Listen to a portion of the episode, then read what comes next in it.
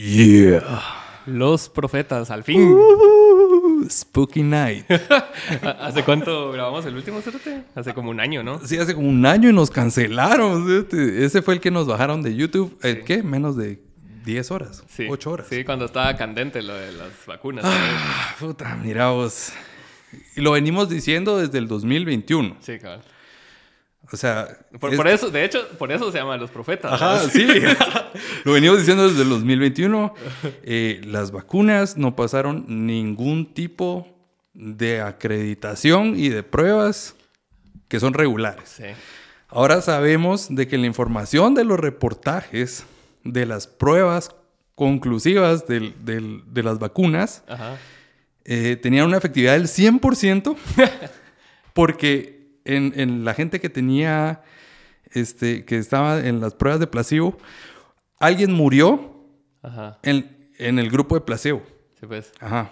Entonces, 100% de efectividad porque nadie murió en el grupo de, Sí, de vacunas. ¿Y, y cuánto tiempo fue el, el Tres meses. Sí. Tres Sí, meses. pues. Vaya, oye, esto, oye esto, oye esto. Tres meses. Y luego al año se reporta que 10 personas tienen problemas cardíacos. Pues está bien grueso eso. Estaba, estaba escuchando el otro día que también, aparte de los problemas cardíacos, que ya sabíamos, Ajá. los problemas de enfermedades autoinmunes se dispararon Sí, también. Mi cuata, la que se acaba de morir, o sea, ella tuvo cáncer. Puta, qué difícil. Sí, ella tuvo cáncer y estoy segurísimo que el gen mutante del cáncer fue causante de esa mierda. No, si no fue la enfermedad, fue la vacuna. Un montón de gente, por ejemplo, de mujeres que perdieron su ciclo regular. Un montón de gente, eh, pues mujeres que, que- que tuvieron eh, quistes y pólipos a raíz de este, endometriosis. Hay un listado de, eh, así grande de, de enfermedades, supuestamente del pericardio, miocardio. Y lo peor de todo es de que la semana pasada la CDC, el Centro para Control de Enfermedades, sacó un video diciendo de que los riesgos no son tan altos como los beneficios que proveen. Pero aquí te digo algo, si hay, si hay una vacuna, si hay una medicina que es lo suficientemente milagrosa como para evitar que una enfermedad que mató menos del 0.1% de la población. Y hay que tener en cuenta que se aprobó, como dijiste, en tres meses. O sea, ninguna vacuna antes se había aprobado en tan corto tiempo. ¿O Trump sí? ya se iba. Trump ya se iba. Ajá. Y el caballito de batalla de Trump fue con los republicanos. Yo aprobé la vacuna, la vacuna es la vacuna de Trump. Kamala Harris sale diciendo en- eh, cuando corre eh, en su candidatura para, para vicepresidenta, y, no, para presidenta todavía. Dice, yo no me pondría la vacuna porque yo no sé qué trae. Oh, te- gana Kamala Harris y, y. Joe, ajá, demócrata, Joe Biden y al siguiente día, o sea, el siguiente año Joe Biden en la tele poniéndose su vacuna, Kamala Harris diciendo todos deberíamos de vacunarnos, Ah, pero fue Donald Trump el que impulsó eh, el, el uso del, del acto de emergencia, ¿no? la autorización de, de emergencia. Entonces, eh, una locura que ahora el mundo post pandemia estamos viendo todas las repercusiones que hubieron. Sí, Es, es... Y nosotros lo predijimos y YouTube nos baneó. sí, nos baneó. Y YouTube nos baneó por Qué, eso. qué bueno que Spotify no. Ni, Eh, ni TikTok. TikTok Sí. no nos venía. Si quieren, Ni si, Instagram. si quieren, si quieren eh, verlo, Es el 66. es el, ajá, es el episodio 66. Ajá. Eh, ahí hablamos de toda, inclusive eh, damos datos de, de los estudios, Sí. damos datos de fuentes confiables, citamos doctores prominentes en su campo. Que Peter cancelaron McCullough, también. Que cancelaron, sí, sí. Qué loco. Qué, De, qué hecho, tiempos más locos, bueno. O sea, ahorita te decía lo de, lo de lo 2020 porque siento que no lo aprovechamos al 100, ¿cierto? O sea, es una locura. nos, nos dejamos llevar Hoy- tanto por el pánico que no vimos así la joya que teníamos entre manos. Hoy jueves 12 de octubre, este, este, y yo sentí que volvimos en pandemia. Sí. Eh, con eso loco de los paros, eh, Sí. todo estaba cerrado. El único restaurante que estaba abierto era Mickey D's. Sí. Sí, ah, o sea, después de las 7 de la noche. Denis, va. Llevando la- Sí, porque la gente, al igual que como en Telus, duerme afuera, vamos. Sí, será- Qué grueso esa mierda. ¿Qué piensas de eso? Yo, yo, te- yo tenía la, la... ¿Cómo se llama? Estaba seguro ayer de que, de que si bien no era algo obligatorio, Va, y hoy lo confirmé porque una cuota que trabaja ahí me dijo que, o sea, que qué vergueo y que el inoperante Samuel Pérez ahí sí se pone las pilas con la mierda, pero ese es otro caso. Eh, vino ella y me dijo de que no, que llegaron los inspectores y vieron todo bien. Entonces yo le dije, pero que llegue un inspector y que vea todo bien, con aviso que ustedes sabían que iba a llegar un inspector, tampoco es gran. Es como cuando viene el cliente Ah, y todos ah, así, ah. hasta trajeado llegan los subs. Ah, es cuando te toca la prueba sorpresa, pero ya no es tan sorpresa. sí. Y, y yo estoy seguro que, eh, pues, no, no sé si vos trabajaste algunas en call center. Sí, sí. Eh, tu- tuve unas vacaciones cuando me gradué del colegio y nunca más. Ajá, y, y ahí, y ahí como cuando hay holidays y mierdas así de aquí, como Semana Santa y mierdas así, te hacen firmar una hoja voluntariamente, ¿va? Quote unquote. Ey, pero sí es voluntario, ¿no? O sea, si te pones... O sea, puedes no firmarla. si no la firmas, quedas como una mierda. Y ajá. Ah, pero, estás o sea, en tu derecho, ajá. pero hacen todo lo posible porque lo hagas. Pero, Va. bueno, Que ¿Eso es coacción? pero, o sea, mi pregunta es, ¿eso es coacción? Porque realmente si las condiciones de un trabajo no te gustan, pues no trabajar ahí, ¿no? Pero Es mucha cierto. mara no tiene la... Es cierto de que mucha Mara tiene la premura de trabajar y lo comprendo totalmente, Ajá. pero, o sea, es que ahí es donde, donde tenemos que encontrar realmente el punto donde la moral... Donde hay un vacío. Un Pues, vacío legal. ajá, es un va- así. no es un vacío moral realmente, porque es como, si tus libertades te pesan más eh, que, digamos, que, que ese trabajo, entonces lo ideal sería de que no tomaras ese trabajo. Pero si tus necesidades apremian, Sí. entonces tu moral tiene que verse sacrificada de alguna manera. Pues, es- Sí, claro. Sí. no, es como eh, que, no es como que te estén latigando, o sea, huevo, puta, trabaje y, no. agarre la carreta, pues. Eso, y, y eso le dije yo, de que también, o sea, si bien como institución Telus tal vez lo puso como opcional, la, la fuerza que lleva a esos trabajadores a quedarse son los supervisores y los operations managers y los account managers, pues no, no es tanto así el director de Telus, ese vale verga. Ese Sí, cerote no. solo dice, ah, sería tarea que se queden por ayudarlos y los otros... Vos deberías de quedarte, bro. Ey, ey, Si no, somos familias. Somos familias. Hay que echar de pizza party. Mira, es que entiendo de que las condiciones no son ideales. Pues no es un gran trabajo. O sea, no es un trabajo al que muchos dicen, oh, cuando sea grande yo quiero ser, trabajar en un call center. Es una sweatshop. Sí, cabal. Es, es, o sea, son servicios que están, eh, que están, digamos, en tu línea vertical de trabajo. Este, estás sacándolo y, y lo estás dando a concesión, ¿no? Ajá. Por, por, por beneficios. Necesitas dinero y estás ahí por dinero. O sea, no, o sea, ya si te llega mucho el rollo de crecer adentro de la empresa porque ves el motivante de más dinero y como otro tipo de responsabilidades, pues cada quien hace su carrera ahí si quiere y puede, ¿va? Sí. Porque es, es como una mini guate, ¿va? Así conoces y te haces Mi pregunta tal. es, es, ¿puedes hacer carrera en el call center? Sí. O sea, adentro de la institución, o sea, también va de la mano con carrera fuera del call center, ¿va? Porque también está una gente que viene y, es sub. Después tiene, ponete uno que yo conocí que empezó como agente. Cuando yo lo conocí era Operations Manager Junior y ahorita es Account Manager, el cerote. Entonces, este se llevó toda la Supongo. escalera de crecimiento, digamos, No, pero no. también tuvo que chupar vergas, Claro. tuvo que capacitarse afuera. Pero todos, Así, cerote, cabal. todos. Suerte en mi trabajo. Yo beso traseros, pues. Ese es mi trabajo, Mm. For a cerote. living. Ajá, o sea, yo soy un brown nose, vamos. Yo beso traseros porque Pero- pero- en Guatemala sí es. Pero cerote. vos en tu trabajo ves el, el- lo redituable de eso. Ajá, no, no estás viendo un porcentaje del porcentaje del Ah. Pe- porcentaje. Perdón. Pero es que aquí tenemos que entrar en otra cosa. Súbete. Yo no tengo sueldo. Ajá, O sea, yo me las llevé de vergas y quise emprender. ya. ajá. Pero es muy diferente. Súbete, la gente que trabaja para mí, ellos todos los 15, o sea, cada 15 días reciben su sueldo. Aunque yo no. ajá. ¿ya? Y de, la- de mis utilidades como empresa, primero veo cubrir las operaciones de la empresa y después lo que queda, sí es para mí, pues, pero suerte, ¿quién se está chupando y llevando verga con, con el banco, los contratos legales, este, buscar trabajo, mantener a la gente, buscar, pagar la oficina, la renta, la luz, el- y en la pandemia la pasé de puta madre, cerote. O sea, me harté todos mis, mis eh, Ahorros, ahorros, ¿no? porque no, no podía generar dinero, vos. Qué, qué, tuve que despedir gente, pero, pero también tuve la bendición de que me alcanzó para mantener gente. Pero... la- la- y está la otra parte de la moneda, que no es, o sea, no es ni bueno ni malo. O sea, no todos nacen para emprender, No. cerote. No, Y se necesitan gente que, se- que busque empleos, cabal, porque para eso están los empleos. Si no, no hubieran emprendimientos. ¿ya? cabal.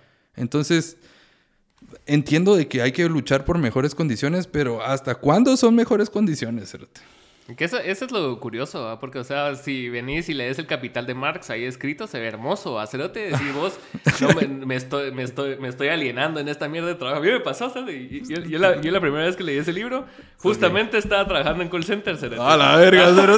La revolución en el call center y, Y yo la así como, puta, sí me estoy alienando un vergo. Así, No, pero... pero Carl tiene razón. A la verga, qué grueso. Puta, súbete, yo no estoy de acuerdo con muchas de las terminologías de Karl Marx. verdad que no. O sea, Eh, ni con su visión en general, obviamente. Yo no, no, no soy partidario del marxismo, pero, por ejemplo, eh, él utiliza terminologías como la burguesía campesina. La burguesía campesina son aquellos campesinos que producen más de lo que necesitan, pero son campesinos. Y él los denomina burgueses. Puta, entonces había que quitarle a la burguesía campesina, ¿me entendés? Porque ellos también pertenecían al sistema burgués. Cabal. Pero, pero, pero son campesinos, cerote. O sea, solo lograban generar un poco más, ya, como para vender, como para vivir ellos y vender. Y el otro día estaba viendo una mierda que me puta que dije, a la verga, sí va. que, que- que a raíz de la revolución industrial Ajá. muchas cosas cambiaron. Sí. Entre ellas que teníamos que comer tres veces al día. Sí, eso, es- eso fue gracias a la revolución industrial Ajá. y subete Y es los así como tenías horarios. que desayunar bien para ir a trabajar, Ajá. almorzar, cenar. Y es así como. Henry que- Ford fue el primero en promover los horarios laborales, por ejemplo. Ah, que lo que Al era. principio del siglo, Y, ajá. y- y es algo que no lleva mucho tiempo y lo tenemos establecido como que así ha sido siempre, cerote. Sí, Eso es lo que me da bola a la cabeza porque la Mara cuando se ahueva como en la pandemia o ahorita con los cantones, con la economía, es así como que a huevos que te vas a huevar porque es, es natural si bajo el sistema económico en el que vivís dependes del dinero y del, eh, y el intercambio, pero ¿cuánto lleva el capitalismo? ¿Hace cuánto trascendimos la monarquía? O sea, hace poco relativamente. pues. Relativamente desde la Revolución Francesa. O sea, estos ideales vienen des- desde mil- finales de 1700. Ajá. En- durante la Revolución Francesa, pero obviamente no vivimos a los ideales de la Revolución Francesa porque No. porque no son aplicables en todos los ámbitos, sin embargo tratamos de seguir esos ideales, libertad, fraternidad, igualdad, vamos. Eh, es cierto que el sistema económico capitalista no es eh, perfecto, pero sí es el mejor, o sea, ¿cuál es la alternativa? Ser Rusia, ser China, China. este... China. No, porque, o sea, yo no quiero al gobierno en mi cama, pues. Yo no, yo no quiero que el gobierno me diga a quién me puedo coger o a quién no me puedo coger o qué negocios puedo hacer o qué negocios no puedo hacer. Y muchos usan de ejemplo a Singapur. A Singapur no lo tengo tan estudiado, pero siento yo que está como Pero- sobrevalorado. Ah, Lo que pasa es que supuestamente Singapur es, eh, por ejemplo, es la China capitalista y ahí migran todos los Pero ricos China chinos. no es no capitalista. O sea, sí No. reditúan un vergo. Eh, O sea, Pero es que es diferente porque suponete, China, por ejemplo, este, con el, con el, con el CCP, que es, eh, bueno, Xi Jinping, que lleva en el poder ya hace muchísimo tiempo, eh, no es una democracia, vamos. sí, ¿no? Este, eh, ¿Es el- el- una democracia? El CCP, el CCP lleva en el poder desde después de Mao, Sí, pues. ¿me entendés? Y tenés que entender Pero también que- supuestamente hay un intento de elección, ¿no? O sea, no es como que sea el único partido, pero sí lleva mucho tiempo. O sea, ¿verdad? sí llevan el poder. Es como Putin. Sí. O sea, Putin lleva en el, en, en- en- desde que cayó en el 92, por ejemplo, el, el- la URSS. Ajá. Putin lleva en la política desde que cayó la URSS. Ujú. ¿Me entendés? Putin ha sido presidente dos veces, después fue primer ministro. Después cambió la constitución para volver a ser presidente y ahora es presidente otra vez, ¿me entendés?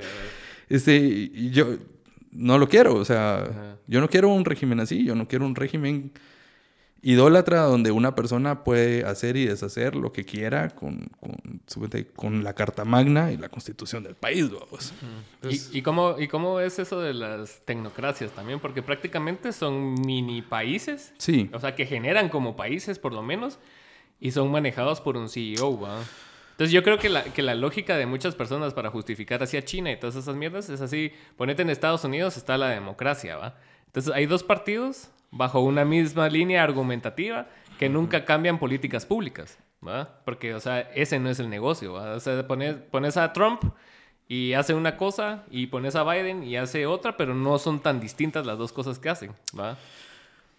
Entonces es más fácil cambiar como políticas públicas desde, desde China que desde Estados Unidos, ¿va? Porque cuando vas a... O sea, no se puede cambiar las políticas gringas, ¿va? Mm, mira, pues yo tomo en consideraciones... Primero que nada, yo me identifico como libertario este, Se nota, liberal. bro. Se nota, bro. O sea, yo lo que busco es gobiernos más pequeños que regulen poco. Eh, libertad, libertad de capital, libertad de oportunidad. Eh, yo respeto la no agresión, o sea, el principio de la no agresión, ¿me entendés? Eh, donde no se transgreden los derechos personales y los derechos humanos. Y todo suena muy utópico, claro, pero, pero todo tiene que funcionar con dinero. Y yo creo que, eh, o sea, el libertario liberal es el modelo que mejor se acopla para el progreso de los países. ¿Qué pasa con Estados Unidos, por ejemplo? Estados Unidos tiene a los demócratas y a los republicanos. Pero hoy por hoy, si miras a los republicanos de hoy, son los centro derecha, centro izquierda de hace 60 años. Sí. Representan más a los demócratas de John F. Kennedy, los republicanos de hoy. Sí, sí. John F. Kennedy, que por cierto lo asesinaron y no han sacado, no, o sea, no han desclasificado los documentos de su asesinato. Joe Biden, ¿a quién estás protegiendo? Este, yo quiero saberlo. Y, y tenés a los demócratas de hoy que están proponiendo aberraciones como eh, la teoría eh, racial crítica, el CTR. eh, tenés eh, un socialismo eh, raro porque no es No es socialismo. no es socialismo, o sea, no es para todos, es solo para Es- unas minorías. Ajá. Es bien racista realmente todo eso. Y, y, y esta gente que es extremista, pues realmente... no. Por ejemplo, hoy estaba leyendo de que en California ahora hay una alerta Ebony. Ok. Eh, o sea, está la alerta Amber, que es como para niños desaparecidos, ¿no? Y la alerta Ebony es para niños desaparecidos, pero negros y, y morenos. Ajá. Ajá. Está bien. Pero porque ellos tienen, o sea, ¿por qué? Porque son minorías y son discriminados. Pero no, porque entonces eso ya es racista. Porque cuando estás excluyendo un grupo de personas por beneficiar a otro grupo de personas, eso ya es racismo. Entonces ahí hay una transgresión de derechos, ¿me entendés? Pero entonces no hay igualdad ante la ley. No, es que yo siento que como que cayeron en, en el lado, los demócratas por lo menos, de como white saviors, ¿va? O sea, de que, ay no, hay que cuidarlos porque ellos no saben cuidarse solitos, entonces nosotros los vamos a cuidar. Y los ves en videos estúpidos de TikTok, cérate, de un cerete que se disfraza como mexicano, ¿no lo has visto? Ah, sí, sí, sí. Ajá, y que le pregunta a la Mara así, todo woke, y todos, sí. no, hombre, eso está súper ofensivo". Mira, este, te ofende mi disfraz de charro y todo. Sí, de que y te vas con los mexicanos, los mexicanos, puta, y bienvenido a la carne asada, y qué Sí. tal, eh, qué buena mierda. Y se ponen a cantar mariachi con él, ¿sí? ¿Por qué te estás ofendiendo por, Ajá. O sea, en nombre de la gente que no se ofende? ¿sí? Sí, cabal. Yo, si- yo siento que está, está pisado como que tomarte licencias de... no- porque no es empatía, cerote. Esa, no- esa mierda no es empatía. Esa mierda es ser absurdo y creer que alguien se va a ofender porque vos dijiste algo. Ponete, ahorita que fuimos a Costa Rica, había... En el, en el show... Los había, maes. había un cerote... Saludos a los maestros. Saludos. había un cerote en silla de ruedas, mano. A la verga. Hasta el frente y el cerote la mera verga, mano. Sí. Entonces, y cabal, hay una parte del concierto cuando estamos tocando en tu cama que yo le digo a la mano como que para abajo, para abajo. Buena para rola, shout out Cameo Drive. para abajo, para abajo, le digo a la Mara y la Mara empieza a bajar y yo le digo, tú no. Le digo. Y el cerote se fue a la mierda. ¿Y cómo baja, Cerote? ¿Y cómo sube, Cerote? No puede, va, pero ahí está Talega. Ajá, entonces Y no se ofende. siento que la comedia más inclusiva es la más transgresora porque no está viendo, o sea, solo está diciendo cosas por decirlas Yo siento, sí. y no está excluyendo a nadie de la chingadera, Sí. ¿va? Yo siento que, que si ofendes a todo el mundo parejo, está siendo más equitativo que si reservas ciertas palabras Sí. como para de- tratar de no ofender a cierta gente. Porque eso sí ofende a otra gente, ¿me entendés? Sí, cabrón. Entonces, eh, eso es discriminación en, eh, en su más como, eh, no sé, es en su expresión más pura. Eh, Es una discrimina- discriminación rara porque, o sea, yo, yo considero que si ponete la gente blanca en Estados Unidos, que durante mucho tiempo ha tenido tantos privilegios, ¿va? Que venga ahorita y se encuentre con este tipo de como exclusión, quote unquote, pero no, not really, porque no, no, es una minoría todavía, espérate, ¿va? Y son bien, y son grupos bien pequeños, pero son bien ruidosos que hacen que se sientan como más grandes de lo que son. Pero si vos solo lo ignorás, no existe esa Pues es que no lo puedes ignorar porque supuestamente te das cuenta así como California, Chicago, San Diego, eh, San Francisco, este, Nueva York, donde esta gente está diciendo que son reparaciones por todos los años de esclavitud y están entrando a huevear, pues, o sea, eso es un crimen. ¿No viste ese capítulo de Atlanta de la, de la, última temporada? No. A la verga, genial. Porque la, la, temporada no solo se trata de los, de los, de los personajes, ¿verdad? De Donald Glover, sino que entre episodios hay un episodio así random que, o sea, que trata de alguna crítica de algo. Entonces ponete, el primer episodio es de un, una pareja de lesbianas blancas que adoptan negros. A la verga. Ajá. Y el seguro social ni les hace preguntas porque son lesbianas, lesbianas y, blancas. Entonces, ¿qué les vas a lesbianas negras. o sea, si son trans, lesbianas negras, estás hasta arriba en la cadena de privilegios. Entonces, entre esos capítulos hay uno donde un cerote así normal, va de X, el cerote está en su casa y de la nada llega una, una negra a exigirle la casa porque sus papás tuvieron de esclavo a su abuelo, cerote. Y la cerota lo acosa por Sus todos lados. papás tuvieron de esclavos abuelo. Ajá. ¿En qué año estamos, cerote? Ajá. Entonces la, cosa o sea, la abolición de la esclavitud fue después de la guerra, de, de, de la guerra civil de Estados Unidos, 1800. Cerote, ¿qué putas? Entonces la cosa es de que la pisada viene y lo va a buscar al trabajo, lo va a buscar a toda la... Y, a to, y gritándole así, vos sos un slave owner y que la verga y que no sé qué. Pero como el, el, mood de la serie es como aceptar eso como normal. Claro. O sea, en, en ese episodio... Es que ya es normal. Allá, Ajá, en, en, ese episodio era normal para la Mara, era claro. así como que a la verga ese cerote era un... Hace tres generaciones era un slave owner. Pero sí. imagínate, tenés que pagar por los pecados de tus antepasados, cerote. ¡Qué locura! Y te, te, aquí hay un dato súper curioso. En el sur habían negros con esclavos. Sí, qué loco. ¿Sí? ¿Sí?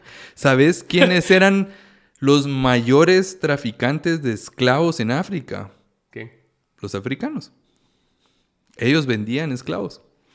Negocio. Sí, ¿sabes que, que habían, habían je, o sea, jefes indígenas, nativos americanos, con esclavos?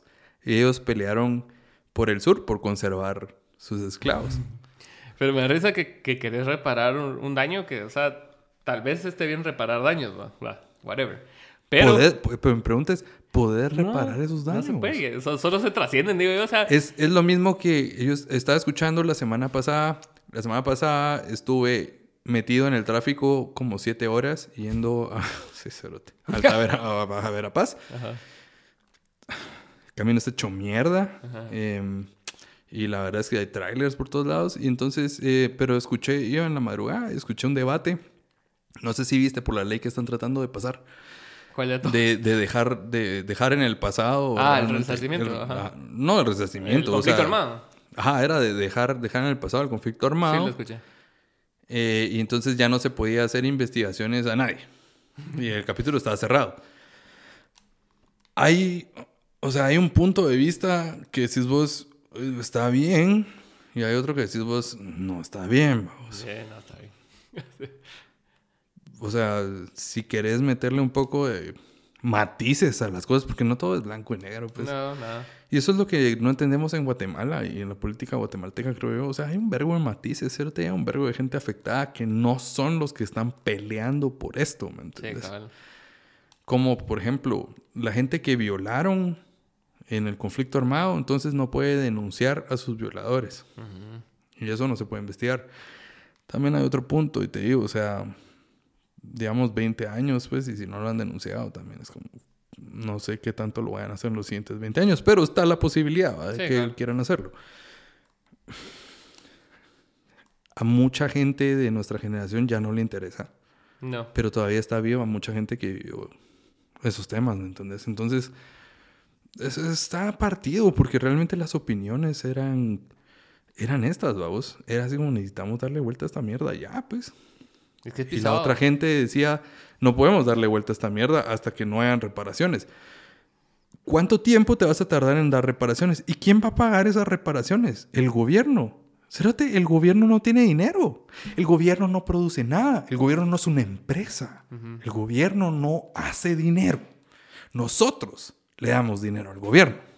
Por ejemplo, es un método más duro que los paros. No pagues impuestos. Así dice Gloria Álvarez. No pagues impuestos, por ejemplo.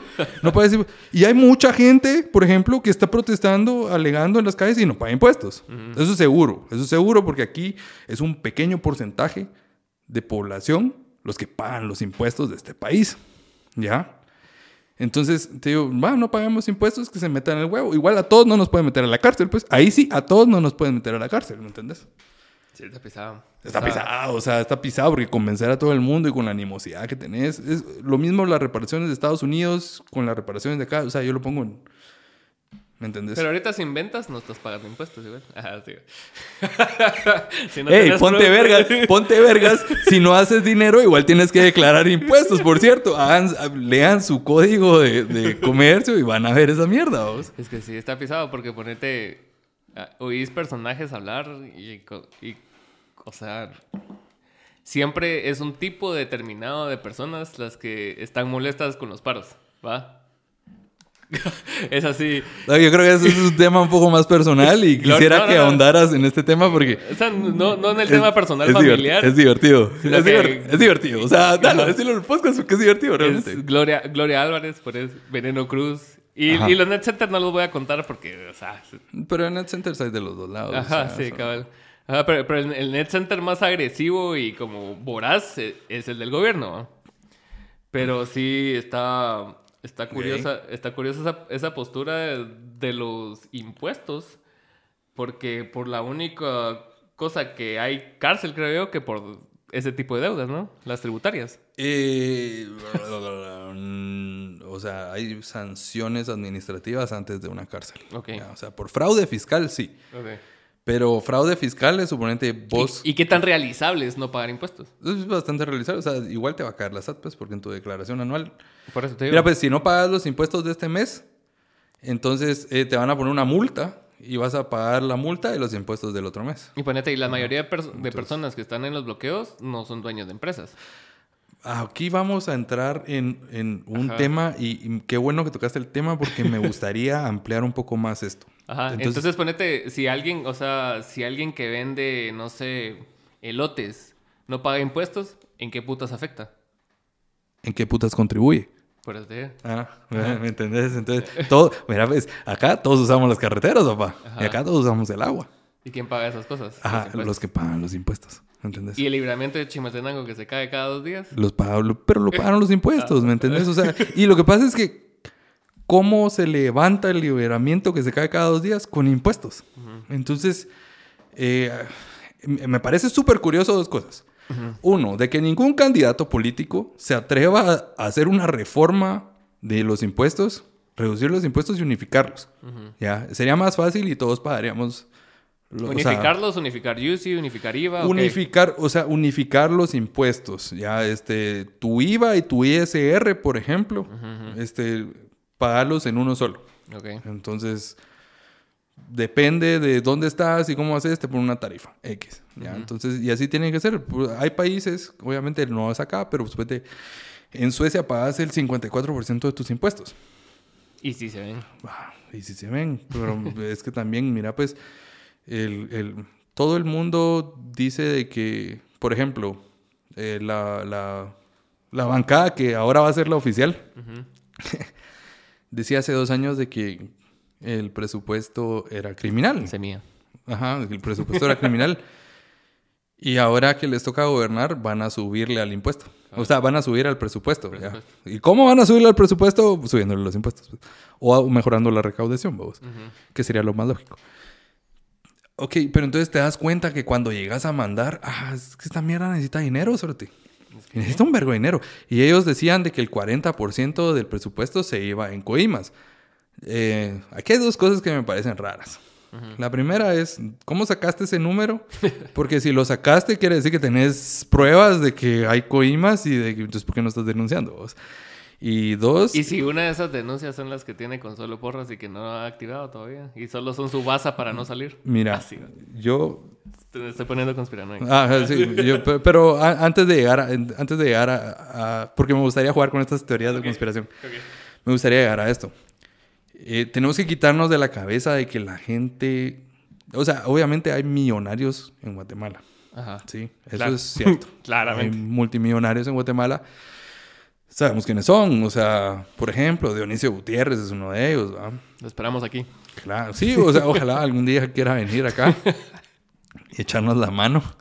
Este, se aceptan sponsors, ¿sabes? Este, eh, Di- Dionisio es uno de ellos. Luis Bonán, creo que actualmente es el guatemalteco que más vale, o sea, digamos, El net worth. ajá, Ajá. que son eh, 31 millones de dólares. Ujú. Eh, Dionisio está como en 24 millones de dólares, No está tan lejos. según... O sea, son, esas- son abis- no, o sea, son abismales, ¿cierto? O sea, son, o sea, esa cantidad de dinero. Y encima tenés que, tenés que tomar en cuenta de que la empresa de Luis Bonán este, cotiza en la bolsa, pues. Sí, Entonces, creo que es el único guatemalteco que cotiza en la bolsa. Es una locura, vamos. Los Castillo, por ejemplo, los Novela, todos ellos sabemos que tienen mucho dinero. Ahora, el, pro- el problema de este país, ellos pagan impuestos. Probablemente no pagarán todos los impuestos Claro, que una tienen que mayoría pagar. feliz. No lo sé, no lo sé. Yo espero que sí. Yo confío en ustedes. Allegedly. Ajá, allegedly. Yo confío en ustedes. A mí no me gusta. Actividad feliz. Y probablemente esos son sus, los impuestos que de verdad, o sea, se notan en carteras. Porque mira, lo que uno paga, honestamente, es una mierda, pues. Sí. ¿Me entiendes? Pero somos también un, o sea, somos un número considerable de los que pagan. Pero lo que pasa es que la gente que tiene, o sea, los millonarios que no conoces de Guatemala, ese, ese es el problema. Saludos ahí. Entonces, mira. son pues, botas. Ajá, entonces mira, pues, no solo eso, porque supuestamente están los narcos, que es una economía paralela. vamos. Entonces ese es dinero que corre por afuera del sistema bancario y realmente no puedes, mm, o sea, No se ponerle puede- una cantidad de dinero. Puedes inferir, pero realmente no puedes saber cuánto dinero hay en el, en el narco. Pero asimismo hay dinero en ganadería, hay dinero en agricultura. Este, y el problema es la gente que está en medio de los productores y los vendedores. Y te voy a poner un ejemplo. Yo tengo un amigo que cosecha. Y entonces él vende para el SENMA. Entonces, cuando llegan sus camiones a las 3 de la mañana, camiones hartos así de frutas y verduras, vamos, pasa un pisado con un fajo de billetes, 100 mil pesos, por ejemplo. Y dice, ah, este, este camión te lo compro a 40 mil. Y puta, y mi amigo lo lleva evaluado en 60, ¿va? Entonces le pasó que la primera vez lo mandó le dijeron 40, dijo no. Entonces pasa el de atrás y le dice 38. Y le dijo no. Y Y, pasa el de atrás y le dice 36. ¿Es eso o no? O sea, eso es una extorsión. Eso no es un mercado regulado, por ejemplo. No. Y ellos son los que distribuyen ahí adentro de, de los mercados locales, ¿me entendés? Pero ¿y por qué no lo... Y pagan cash y ellos no declaran impuestos. ¿Ya? ¿Y por qué no lo denuncian? Ajá. Ah, ¿Entendés? y lo que pasa es de que es un síndrome de para que, arma. para que exista, Ajá. suponete, para que exista un control fiscal en esas economías informales, tiene que existir una estructura organizada, transparente y limpia, que no existe en esos momentos. Porque si vos decís, voy a hacer un nuevo mercado y la gente que está ahí, más le vale que declare esa su mierda, vamos, y vamos a utilizar este sistema y vos ya no vas a usar efectivo cuando estés ahí, sino una tarjeta así como las del bus, vamos. Tenés a los del mercado otra vez en la plaza manifestando, quemándolo, o sea, mierdas, eh, cerrando, ¿me entendés? Y la canasta básica hasta la verga. Seguro. Eso es seguro, ¿me entendés? ¿Quién quiere lidiar con eso?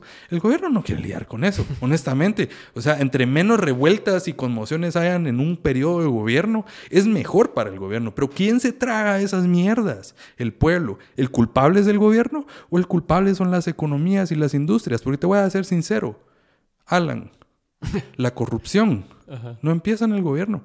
La corrupción empieza en las industrias. Sí, porque el gobierno es solo un... Ente regulador. Y aparte es Y un en- síntoma de lo y que somos realmente. El Pues, sea, ente regulador que peor regula. Lo que nosotros queremos es de que el gobierno no se meta en regular las economías, porque cuando el gobierno hace algo, lo hace mal. Eso ya lo deberíamos de, de entender. Si el gobierno es el único que hace carreteras en este país, las carreteras siempre van a estar hechas vergas, cerote. Si no, mira la autopista al, al- al puerto, por Algo ejemplo. así estábamos hablando con Sony Cabal de que e, ese tipo, ese tipo de carreteras, como que el, el gobierno sí debería de concesionarlas, pues, o sea, es así como que vos hacete cargo de este pedazo, da- hacer un mejor trato, porque el trato que tenían era una mierda, ¿va? Hacer un mejor trato, así como que dame, no sé, 40% del- de las ganancias de esa mierda Entonces, y, ya no se vuelve rentable. y O sea, date. Pero si es rentable, ¿cómo no va a ser rentable? Eh, mira, pues primero no podemos decir si eso no es rentable porque tenés que primero ver la inversión, el costo de mantenimiento, el costo de operación, ya el valor de rescate, que fue cero, cero. O sea, el gobierno no pagó nada por, por esa carretera que se devolvió, ¿me entendés? Y tenés que ver la última vez que le hicieron mantenimiento. Probablemente fue antes de que le entregaran. Claro. ¿Me entendés? Entonces, o sea, es cierto, ellos cobraban un vergo, ¿me entendés? Pero es que esos son los negocios atractivos.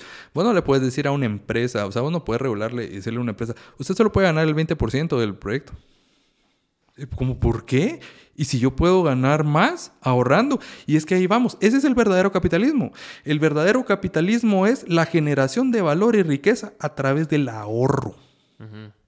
Entonces, si yo ahorro costos por medio de tecnología, por medio de mano de obra más capacitada, o por medio de ma- mano de obra más barata, o materiales más baratos, o créditos, hay mil maneras de generar valor a través del ahorro. ¿Ya? ¿Por qué el gobierno me puede decir a mí cuánto debo ganar? Pero Sí. ponete en China, como estábamos mencionando, o sea, si China es, es un gobierno regulador activo, sí. Sí. ajá, y tiene buenas carreteras, buena infraestructura, o sea, es algo funcional también. O sea, te guste o no te guste el sistema, funciona. ¿verdad? Pues aquí te digo que no funciona y te voy a decir por qué. ¿A la empresa o al gobierno? A los dos, al país, como tal. ¿Y por qué es potencia? Así. Porque va a dejar de ser potencia. Es que ese es el problema. China tiene un- una crisis, ahorita tiene una burbuja inflacionaria, por ejemplo, porque un cierto grupo seleccionado de empresarios hicieron todos los apartamentos y desarrollos de vivienda de toda China. Entonces ellos les pusieron el precio. Pero adivina qué, cada vez hay menos demanda por esos servicios. Porque desde la política de un hijo de China, entonces hay una mujer por cada tres hombres. Y entonces quiere decir que uno de esos tres hombres tiene la oportunidad de reproducirse. Para más chingar culturalmente, las mujeres después de 25 años en China son las mujeres de sobra. Son las mujeres que nadie quiere y nadie quiere casarse con ellas, ¿me entendés? Porque son las, son, son las que quedaron. una ventana así. Exacto, bien cerrada. Y las mujeres, como hay tanta demanda de hombres, buscan solo a los, a los millonarios, a los, ¿me entendés? A Los los, guapos, a los talegas. ¿me ent- Entonces hay un montón de hombres que, no es- que se quedan desfranquiciados, realmente, de esta oportunidad. Al punto de que China el año pasado dejó de ser mil millones de personas y ahora son 800 millones de personas. Y la tasa de natalidad de China es de menos del 1.2%, por, no, es del menos del, del 2%. O sea, es el menos de, de, do- de dos personas. ¿entendés? Cosa similar sucede con Corea del Sur, por ejemplo. Corea del Sur tiene la tasa de natalidad más baja del mundo. Sí, pues. Es 0.8. Quiere decir que necesitas dos hijos para reemplazar una pareja de padres. ¿me ¿Entendés? 0.8 es ni siquiera un hijo para reemplazar la, pare- la pareja de padres. Eh, eh. Corea del Sur, que es una de las economías más, es la séptima economía más grande del mundo. Es un país que viene siendo el segundo país, o sea, venía siendo a inicios de siglo después de la Segunda Guerra Mundial, que fue liberado de, como colonia japonesa, venía siendo el segundo país más pobre del mundo, recibiendo ayudas del FMI. El FMI quebró la economía coreana. Viene Corea como país, decide, eh, lo que ahora se conoce como el milagro del río Han, decide pedirle a todos sus pobladores todos los objetos que ustedes tengan de oro, los necesitamos, los vamos a fundir y con eso vamos a respaldar nuestra moneda. Eso fue lo que hicieron. Salieron adelante, pagaron sus créditos. En el 90 eran una de las economías pujantes más grandes del mundo. Hoy son la séptima economía más grande del mundo. Son 70 millones de coreanos del sur, en menos territorio que Guatemala. El K-pop salvó la economía. Es una de las industrias más grandes. Pero ¿sabes cuál es el problema? Que en 100 años se van a extinguir. Y Corea del Norte lo único que tiene que hacer es mover su frontera y caminar. China, que no tiene salida al Océano Pacífico, ahora la va a tener. Y el mundo cambia porque la gente, o sea, nos estamos extinguiendo a velocidades extremas. Jamás, nunca se había visto una tasa de natalidad tan pobre desde, o sea, ni siquiera, porque antes tenían 12 hijos, vos, y, y sobrevivían 3. o sea, tus, tus bisabuelos decían que es que en mi casa éramos ocho, éramos 15. Éramos 15, puta, y, siete. siete se murieron, y solo que yo tuve esa abuela y, y tu otra tía, vamos, tu tía abuela. Nos estamos acabando y ¿sabes qué es el problema? La gente que no se está dejando de reproducir y las tasas de natalidades que siguen creciendo es la gente que gana menos de 5 mil dólares al año. Esa es la gente, y discúlpenme la palabra, pero así lo dicen los, los expertos, esa es la gente que no queremos, o sea, está bien que se reproduzcan en todo lado, pero no queremos como mayoría, ¿me entendés? Porque es la gente que no va a innovar. Y es la que es mayoría. Exacto. Y, te, y te, digo, te digo quiénes son. Es India, es Medio Oriente, ¿sí? Guate. No, de hecho Guatemala, y aquí te lo tengo, papá, porque... Mira, yo, yo veo tendencias y somos profetas acá. Entonces acá tiramos a futuro. Y te digo algo que si a, alguno les, les gusta, es una suprensa que no es libre. ¿Te acuerdas de eso? Entonces, el día 25 de septiembre, en la prensa que no es libre, en el primera plana, página 6, tasa de natalidad va en descenso. Y por primera vez en la historia, Guatemala demuestra una tasa de natalidad más pequeña que el año anterior. Ah. ¿Qué es lo que está pasando? Ya nadie se quiere casar. O si se casan, se casan más tarde. Y si se casan más tarde, tienen menos hijos. Porque papá y mamá tienen carrera. Porque no se puede vivir con un sueldo en este país, Cerote. Sí, en esta Porque no hay opciones de vivienda realmente aceptables. Eh, ahorita todos los edificios y todos los apartamentos que se construyeron, se construyeron durante pandemia, en una burbuja de inflación en la pandemia, ¿me entendés? Sí, ¿Y por qué no cae esa burbuja nunca en Guatemala? O sea, solo veo que es que, más edificios es que, es que, Es que cayó, es que mira, pues, es que cayó, pues en 2008 una casa era súper barata, ¿me entendés? Este, mis viejos compraron una pequeña finca, vamos, como, como casa y no les costó un ojo en la cara, cérate. De hecho, lo que mi papá, mi papá pagó es lo que vale el apartamento donde yo vivo, cérate. Y, eh. y el apartamento donde yo vivo cabe en el garage, ¿me entiendes? es una locura, cérate. Y es que sí cayó. Lo que pasa es que hay un en aumento porque obviamente, o sea, la inflación se ha ido dando, ¿me entendés? ¿Y vos, crees, ¿Y vos crees que la vivienda responde a una demanda? Porque eh, no sí, claro, mira, pues... Pero, ¿qué demanda si nadie puede comprar nada? Es que ese, es el problema. Entonces, te tenés que adelantar. En esos productos que necesitas tiempo para desarrollarlos, tenés que adelantarte a la demanda, ¿ya? Mm. Entonces, esto no es un producto chase donde vas detrás de, de cada persona que necesite un apartamento. Ah, sí, aquí, la otra semana se lo doy. Entonces, son proyectos que te dicen así como, bueno, en dos, tres años vamos a tener tanta gente y en promedio la gente se está casando en este, en este tiempo, más o menos, y entonces están teniendo tantos hijos, necesitamos tanto espacio. Entonces, emprendes y construís un edificio. Y, oh sorpresa, o sea, la gente ahora ya no se quiere casar. Sí. La gente ahora ya no se está casando. Pues si viven juntos, ¿no? O sea... Pues ese es el... Potato, patata. Pues no, ese es el problema realmente. Mira, pues vos querés saber cuál es uno de los problemas más grandes de Guatemala. ¿Cuáles? Los hijos que se crían en hogares de un solo padre. es una mierda, es una mierda, realmente. Eh, y eso hiere a un montón, un montón de susceptibilidades, porque claro, o sea, todos conocemos a alguien que crece de mamá soltera, por ejemplo. Este, y es algo que es de admirarle a la persona, pero no es lo ideal, porque seguramente la mayoría de gente que está presa viene de un hogar desintegrado. La mayoría de gente que es drogadicta y alcohólica viene de un hogar desintegrado. La mayoría de gente que es indigente viene de un hogar desintegrado. Es, eso es un fenómeno. Si vos, si, si a vos te dijeran hoy por hoy, yo eh, le vamos a dar una ventaja a tu hijo antes de nacer. Puede ser súper alto, súper inteligente, súper fuerte, súper guapo. Puede tener dos, o sea, cuatro brazos, vos. Este, puede ser Usain Bolt. Eh. Lo mejor que podrías pedirle es que crezca en un lugar donde hay padre y madre. ¿Me entendés? Porque los estudios reflejan de que la tasa de éxito como persona es en ese grupo y no en el grupo. Y mira, hay gente que sale adelante y hay gente que se supera. Claro. Y todos, todos conocemos gente. Yo estudié con mucha gente y hoy por hoy en el Congreso hay alguien así, va vos, y yo lo conozco y la verdad me da mucho gusto ver esos temas de superación. Pero es uno de, ¿De cuántos?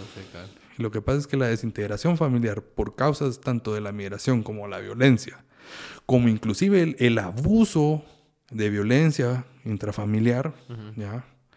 o las violaciones, es alto, es altísimo, es altísimo. Vos te vas a la zona 3, por ejemplo, el gallito, a todos esos lugares, vas a ver mamás solteras en putas. ¿Me entendés? Es como la chingadera que le tienen los negros en Estados Unidos. Es así como que, where's your father? pues sí, por algo, vamos. Pero si hoy por hoy quisiéramos curar muchos males de la sociedad guatemalteca, es eso. Es eso. ¿Y vos cuál crees que, sería una buena solución a Guatemala en el mediano plazo o en el corto plazo? O sea, si vos fueras asesor de Arevalo, así va. Y, le tendrías que dar así, o sea... La primera asesoría sería, por favor, que paren las manifestaciones. no es el pueblo el culpable, pero bueno. Si yo no estoy de acuerdo con las manifestaciones así, así, he visto, así he visto.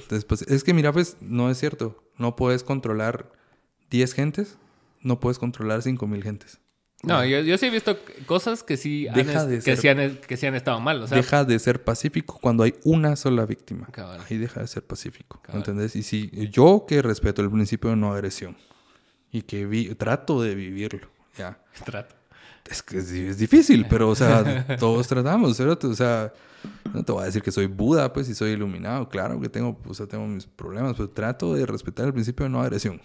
¿Y cómo ves? O sea, si bien es cierto que hay cosas que están mal en las manifestaciones, como cuando se ponen a extorsionar Mara para que pasen, y, se presta para un montón de prácticas cuestionables.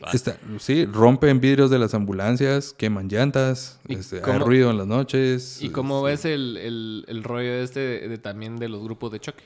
¿va? Terrible, eso es, mira, pues, eso es, ha sido de la contrainteligencia, ya, este, desde, el, desde los años 50. Sí, fijo. O sea. Y todo eso lo hemos aprendido. todo eso lo hemos aprendido gracias a Estados Unidos. En retrospectiva. En retrospectiva. Porque mira, pues. Obvio, hay documentos desclasificados de la CIA. Ustedes pueden buscarlos. Están ahí. Donde Estados Unidos acepta su injerencia para la destitución de nuestro queridísimo general, general Jorge Ubico. ¿Te acuerdas? Sí. Entonces entonces, eh, el, tema de la República Bananera y de tocar los intereses de, empresas... Eh, pero él trajo la bananera, ¿no? O sea, fue uno de los... No fue él, pues, pero o sea, sí la mantuvo bien durante el tiempo que él estuvo. Pues. Claro, claro, claro, pero y, de la nada, o sea, quisimos tocarle los intereses eh. a esas empresas, ¿entendés? Y se confiscaron los ferrocarriles. Y se confiscaron un montón, se expropiaron un montón de propiedades. Y entonces vino Estados Unidos y le dio un golpe de Estado y puso un gobierno que nos dejó como una banana republic. De ahí viene el concepto de banana republic. Son una república bananera porque la United Fruit Company, la que estaba acá, y ellos eran los que mandaban, pues los gringos eran los que mandaban. Flash forward 1960, después de la guerra de Vietnam, cuando empiezan a haber insurgencias. ¿Por qué? ¿Por qué se dieron los 36 años de conflicto armado interno? No, pero también pasó lo de Arvin. No, pues sí, bueno, también. Pero suponete, pero suponete, ¿por qué se dio el conflicto armado interno? Los 36 años de guerra que dejaron cientos de miles de personas muertas acá. Aquí se peleó la Guerra Fría de Estados Unidos. ¿Ya? Donde pensaron de que aquí en su patio trasero iban a tener comunistas cubanos, ¿ya? Y, y entonces viene la CIA, ustedes pueden buscarlo, están en los documentos desclasificados de la CIA, busquen al sargento Joff de la segunda brigada del Army, eh, operaciones especiales de Vietnam, veterano de Vietnam. Vino acá a capacitar a las fuerzas de choque, vino acá a capacitar a las fuerzas de, de ¿cómo se llamaban los, los asesinos estos que... Los cabiles, ¿no? No, no, no, no, era un grupo élite de asesinos ah, acá del gobierno. Se me olvidó. Puta, lo acabo de leer. Pero, sí, cabrón. Pero, pero... Eh, asesorarlos en, en, sacar información, en torturar, eh, ¿me entendés? En, en, guerras urbanas, ¿ya? Y por eso, y, y, desde el 60, asesorando hasta 1990, sí. ¿me entendés? Y después no, a los dos grupos, porque Estados Unidos vendía las armas a través de México a los insurgentes, ¿sí? Y les vendía las armas al gobierno acá.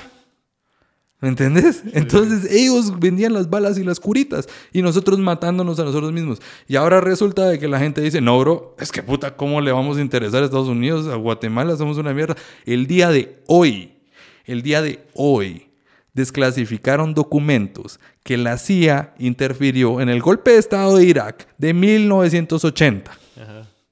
La CIA que no fue un golpe del pueblo, fue un golpe orquestado. El día de hoy en Irak. Y vos me estás diciendo que a dos países de él no les importamos. ¿Y por qué crees que pasan siempre de, largo a México en cuanto a ese tipo de controles? a México también se lo ha llevado putas. Pero pues. ponete, México tuvo una mayor apertura hacia personas de Rusia. el che Guevara vivió ahí también. Entonces, como que había una mayor apertura. Guevara. Ajá, había una mayor apertura a que estuviera ahí la Mara así insurgente, más que en Guatemala. Porque el, el Che hizo un periplo como desde Argentina hasta México. Y pasó por Guate y aquí fue así como que ah, estos pisados son muy... Sí, pero son, muy weak por, por, por, ejemplo, ¿qué tanto eso fue permitido por Estados Unidos? Porque te soy sincero, en 1980... Eh, o no lo consideraban una amenaza, tal vez. O sea, en 4 millones de dólares a ONG, pues a lo que son ONGs ahora en, en, Argentina para lidiar con las contrainsurgencias de Latinoamérica. ¿Me entendés? A mí, a mí lo que más me molestó de Oppenheimer, hacia... ¿Ya lo viste? No, no vi la película. Dicen que está muy buena. Está buena. No, es lo mejor de Nolan. Ajá, o sea, lo que pasa es que yo soy muy amante de la Segunda Guerra Mundial. Ya, entonces ver una película que, que iba a ser Hollywood de un suceso histórico realmente me molesta. Un vergo. Bueno, entonces la cosa es de que de, de las cosas que más me molestó es el obstinamiento de Estados Unidos y también seguramente de Rusia, pero no lo vemos para con Rusia. O sea, esa, esa obsesión cerota que tenía, porque, o sea, si bien la, la, bomba atómica se construyó en contra de los nazis, ¿va? Y, puta, y se acabó esa mierda primero y se quedaron así, bueno, ya la construimos y ahora ¿qué le hacemos? ¿va? Sí. Hay un enemigo en Japón, así. y, y, después lo cansado que se le hicieron al cerote porque habían cerotes infiltrados y un montón de mierdas que que posiblemente se ni sabía, porque como vos decís, o sea, o sea, si bien una manifestación como la que está pasando acá puede empezar con por algún buen motivo, vos no puedes controlar al cerote que vive en la zona 3 o en la Betania. Es lo que te digo. Sea. O sea, siempre va a haber Mara, va a haber Exacto. manzanas podridas adentro de los movimientos. ¿no? Eso es lo que sucede con cultos y lo que pasa con estas manifestaciones es que son cultos. Entonces siempre se te va a adherir alguien que no querés. Por eso es que es importante que paren, porque realmente entonces no es la gente que lo está apoyando a él, es ahí tenés gente que no son infiltrados, son maleantes. Maleantes que están aprovechando una oportunidad narrativa, para delinquir. Esta narrativa de infiltrados para justificar cada vez que pasa algo me parece bastante peligrosa. Ah, es una mierda porque, mira, o sea, realmente... Puede ser cierta. Es, puede ser cierto, pero ¿qué pasa si no es cierto? Es que ese es el problema cuando, cuando no le pones matices a las situaciones que están sucediendo en este país, entonces te, te convertís en un fanático. Sí. ¿Ya? Porque ¿qué sucede? Sucede que si es cierto y hay infiltrados, ¿ya? Puta, entonces qué peligroso. El gobierno está atentando contra sus ciudadanos. Y todos dirán, eh, Cosa que se ha hecho, o sea... perdón, perdón, pero desde la época democrática, vos no has visto un soldado balear, o sea, civiles en la calle. Eso es mentira. ¿Ya? Esta- hay, hay otras formas de hacerlo, pues. Sí, pero no lo has, pero no has visto a, a pleno día un soldado baleando civiles. Eso no es cierto y nadie lo puede confirmar. Eso no. Pero si, si sí es cierto, o sea, si no es cierto, y no hay infiltrados, y hay gente que de verdad está delinquiendo allá adentro, lo mejor que puedes hacer, vos, como representante o futuro representante del país, es parar las manifestaciones. Esto se salió de control. Esto ya no es algo que estás buscando. Pero si te estás aprovechando de eso, entonces vos sos cómplice. ¿Cómo viste la postura de Arevalo con el comunicado que sacó?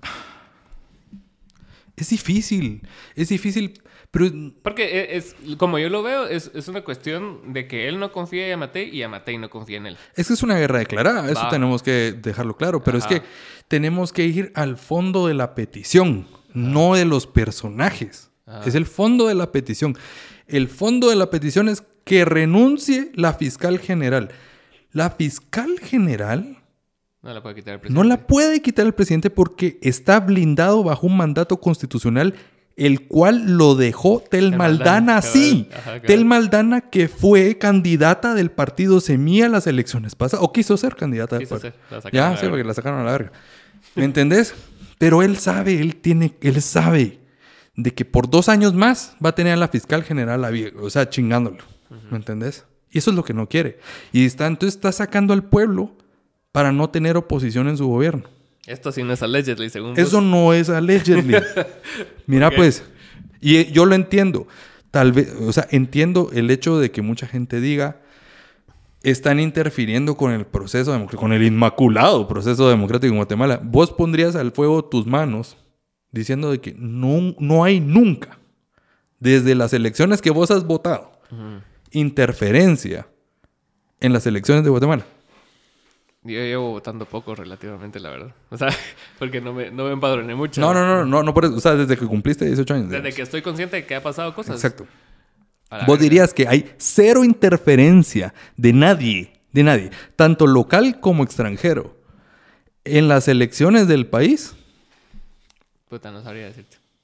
O sea, como yo lo vi esta vez, era como que todo siempre estaba preparado para que alguien combatiera a Sandra y ganara. Tres veces llevamos esta narrativa. Ajá. Y esta gente que está manifestando hace cuatro años votó por, por el presidente, ¿me entiendes? Este, y, ajá, y, y es la misma gente que le decía mi lord y gracias a Dios tenemos un presidente médico al inicio de la, la pandemia, ¿me entiendes? Lo mismo pasó con Jimmy Morales. Cabal. Lo mismo pasó con Otto Pérez Molina. ¿Me entendés?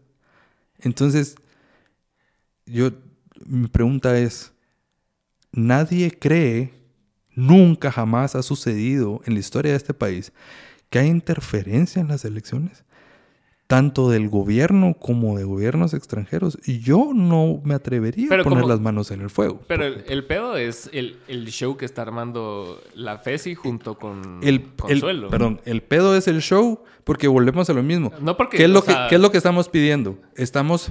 Es que es el precedente el problema. Ajá. Cómo el pueblo está blindando a un político de ser investigado. Cerote, yo quiero que todos los que se sienten en esa hija puta silla tengan investigación abierta a los cuatro años. ¿Y por qué no hicieron eso antes?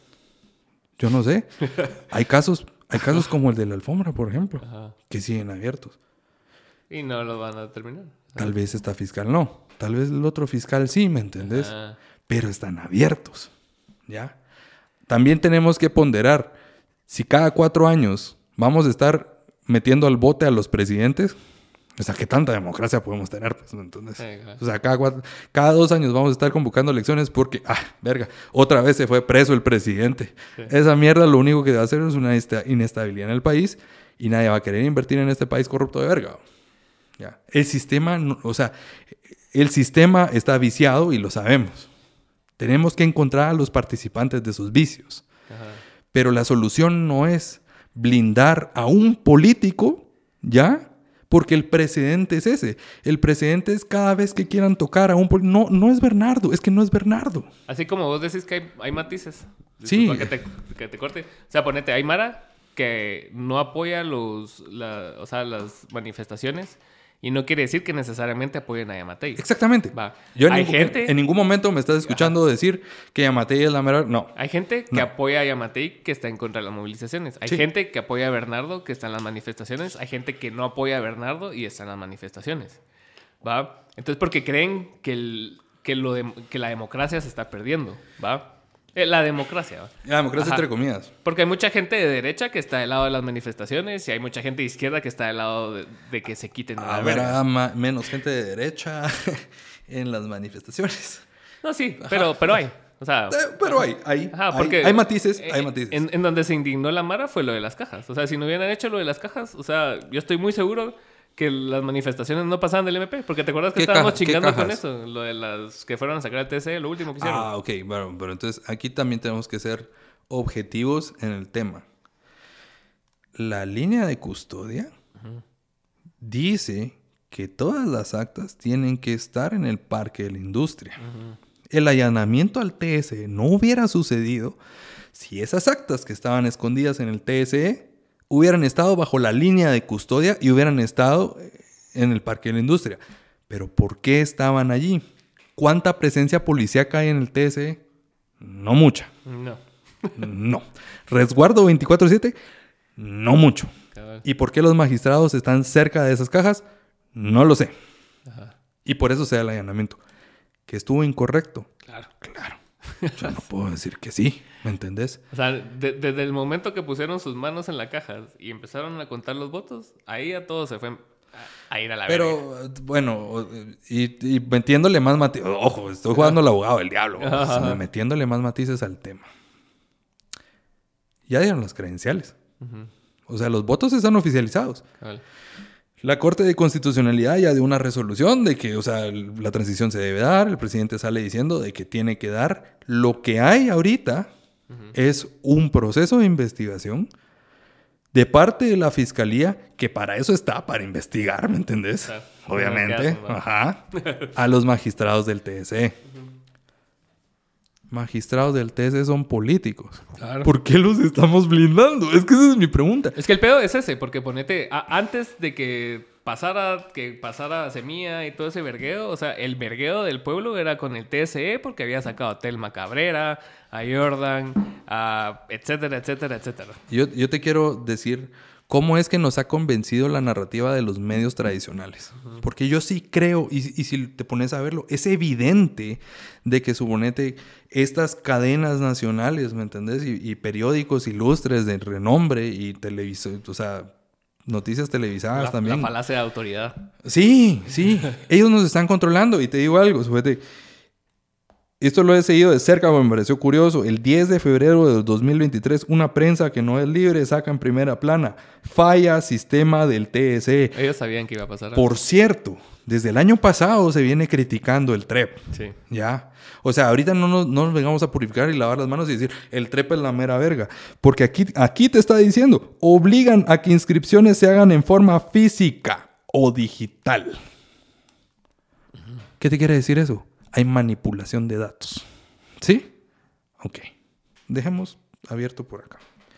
Segundo, nos vamos entonces al 17 de junio de 2023. 17 de junio. ¿Cuándo fueron las elecciones?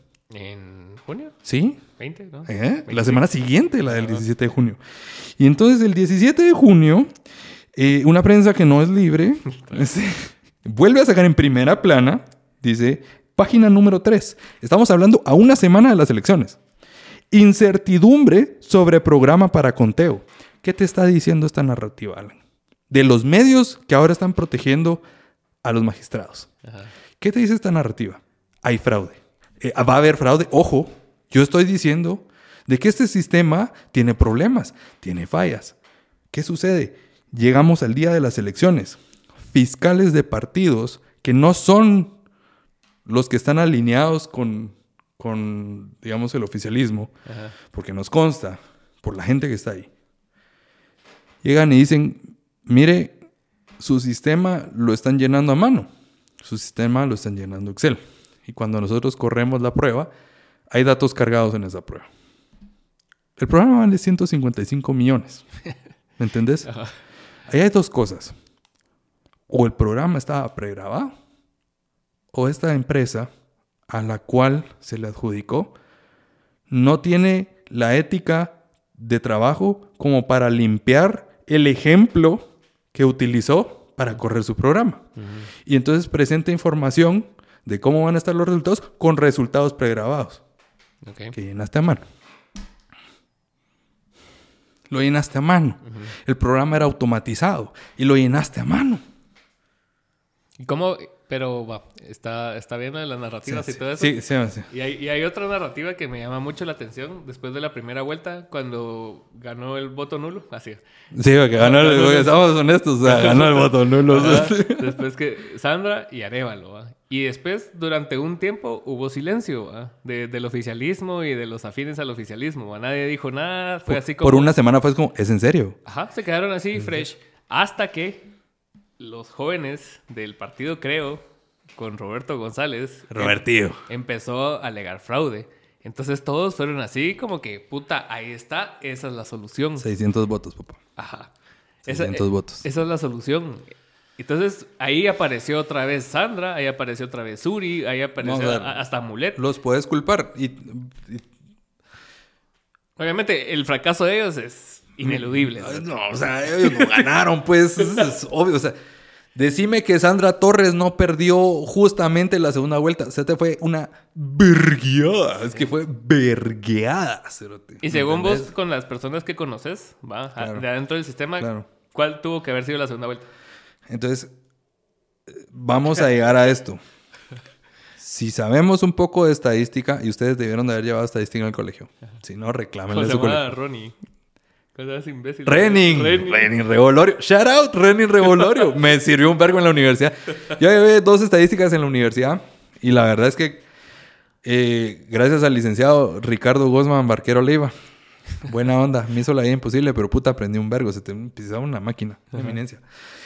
Y recuerdo cuando, cuando el licenciado decía todos los sistemas estadísticos este, tienden a compensarse ellos mismos. O sea, eh, tienden a buscar el balance.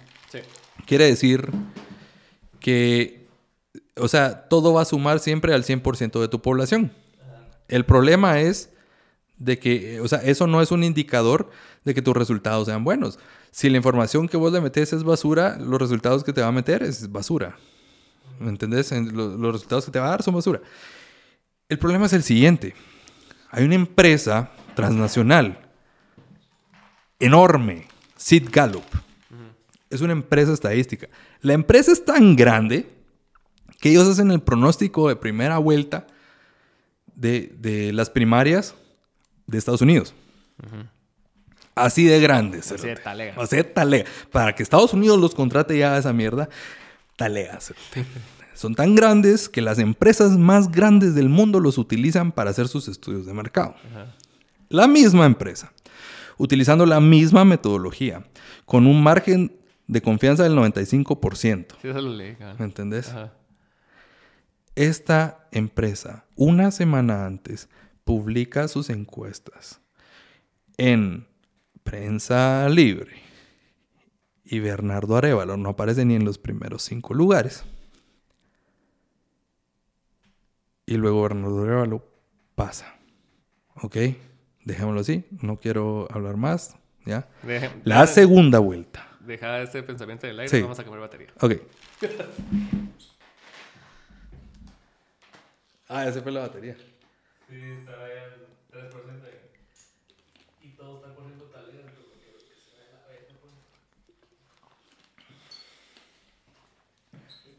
Puta. Siempre. Sí, a vos. es un- una Toyota 4x4.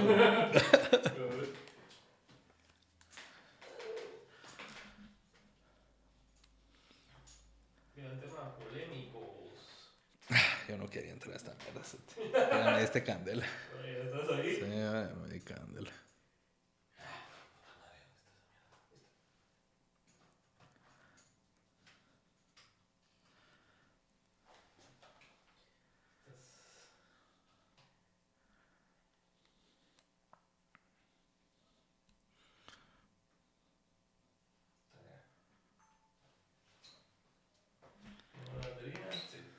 A ver, vos me decís. Regresamos después de una parada técnica. Entonces, Arevalo no estaba Ah, entre los cinco. Pensamiento en el aire, ¿cierto? Primera vuelta, se dan las, primeros, los, eh, las primeras eh, encuestas por Sid Gallup. Este, Bernardo Arevalo no está en los primeros cinco lugares. Primeros cinco lugares, está Y tiempo, Sandra eh, Torres. an- antes de, antes de continuar Ajá, con el pensamiento, sí. o sea, ¿por qué crees que también venía lo de la narrativa de, la, de las encuestas falsas?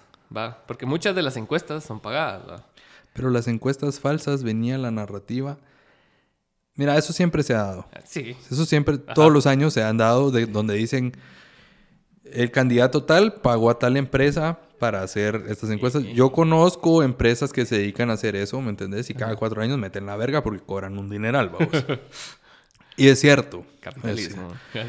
Es cierto, o sea, hay, hay encuestas fabricadas, pero Sid Gallup no hace encuestas fabricadas porque por eso es el prestigio de la empresa, ¿me Claro. entiendes? Y te voy a decir por qué. Primera vuelta no aparece él. Aparece Sandra Torres, aparece Meme Conde, aparece Suri Ríos, aparece Edmond Mulet y aparece en quinto lugar, si no estoy mal, no recuerdo. Ajá, no, era, eh, era el, de, el, el tipo de Victoria. Ah, ese cerote O- que en ajá, cuarto, ah. Sí. Él aparecía, o desgraciadamente, alguien tan, tan ilustre como Villacorta, no. El partido le hizo en contra y los comentarios. Yo estaba viendo el podcast, la verdad. ¿Qué tipo más, más, más ilustre? La- eh, pero cualquier cosa puede pasar en la política, o sea, en la carrera política. Es, es una mierda.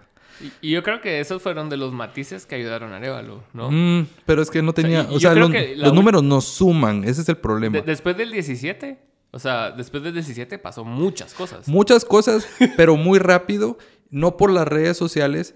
Y, y acordate de que el primer contacto del votante en el interior es el candidato a alcalde. Claro. Él es el que tiene el contacto con las comunidades y hace Claro. los grupos base, ¿me entendés? Si, o sea, digamos que siguiendo esa lógica, quien lleva a esta gente a votar, que los convence a votar, es el alcalde y pide que voten a través del partido, ¿ya? Entonces lo que se da en el interior es un voto recto, ¿ya? Porque realmente nunca vas a saber quién es el diputado de ese lugar si vivís en la aldea no sé dónde, donde la carretera Sí, está a dos kilómetros. es el alcalde. Ajá, entonces... Y entonces, eh, entonces probablemente vas a agarrar y vas a ver los símbolos y vas a... No probablemente, es muy seguro que pase eso. Los colores, Entonces, los símbolos. bueno. En urbes grandes se da lo que se conoce como el voto cruzado, que es el voto que se, o sea, que se hace, se vota en la capital, en Shela, en Mazate, en Cobán, en urbes, vamos. y, y- y votas más por nombres que por partidos. Pero se hubiera visto reflejado en la cantidad de alcaldes que se metieron. ¿Sabes qué? No cuadran. Los alcaldes que metió Meme Conde cuadran. Los alcaldes que metió La UNE cuadran. ¿Sabes qué no cuadran? Los alcaldes que metió Semilla. Una estrategia... Sí, o sea... Igual, metiéndole matices, vamos. Porque no, es- no, no nada. Pero si no es así, es la mejor campaña que se ha hecho en Latinoamérica. En los últimos 20 años. Porque no se hizo la vuelta política. Porque no se fue a todos los rincones de Guatemala. Porque no, no se hicieron, no se buscó financiamiento de grandes capitales, ni financiamiento de pocos capitales. Sí. Y realmente, o Estaban sea, fue una verga. campaña de boca a boca, estaban valiendo verga en la Avenida de las Américas, cerote. ¿Me entiendes? Jugando lotería. Jugando lotería, ¿me entiendes? Entonces, y yo estoy seguro que ni siquiera ellos se la creían. Qué bueno por ellos, pasaron. Y entonces nos vamos a la segunda Yo vuelta. estoy 100% seguro que nos la creían. O sea, yo, yo incluso eh, asistí a uno de los últimos debates que no fueron ni Sandra ni Suri, claro. Saludos ahí. Mm, No, sí, lo que pasa es que, o sea, que, que le digan ladrona, corrupta a Sandra Torres es lo peor que le puede pasar, pues, a días de las elecciones, ¿me entendés? Entonces solo fueron ahí los señores. O sea. Giovanni, fue Giovanni Reyes, fue Villacorta, Arevalo. ¿Qué más? Eh, Mulet. Súper interesante el debate, la verdad. Mucha gente preparada, ilustre, vamos. Arredondo. Y la, Ah, la y la cosa es de que, hablando con el jefe de campaña de, de Semilla, él, él se, él se mostraba muy optimista con la campaña, porque él, ajá, él me dijo, yo creo que creo que sí tenemos una oportunidad vos, porque la gente, o sea, la gente sí se acerca y nos dice tal cosa. Y me preguntó, ¿y vos qué crees que vaya a pasar? Y yo no creía que fuera nada. O sea, yo, yo le dije honestamente, o sea, yo veo más fuerte a Villacorta que usted. ¿no? Y no creo que Villacorta ni vaya a llegar a cuarta. Ajá, sí, y yo veo más fuerte a Mulet que a Villacorta, por ejemplo. ah.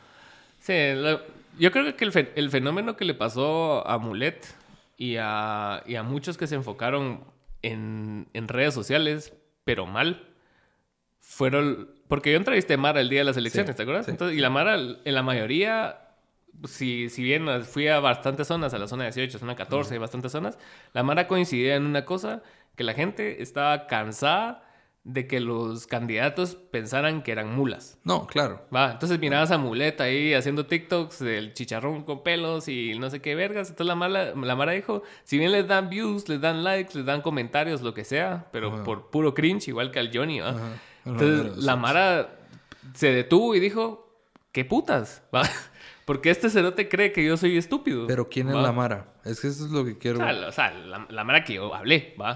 Exacto. Es que ese es el problema. Pero es un sentimiento que sí entiendo que puede generalizarse. Es un porque nadie votó por el Johnny. Es un sentimiento que se puede generalizar, pero si no conoces el símbolo que vas a marcar, no lo vas a marcar, ¿me entendés? Y eso, eso más allá de, de una especulación, creo que es, es una deducción razonable. Ujú. Si nunca viste eh, presencia del partido, por ejemplo, en, el- en tu cantón.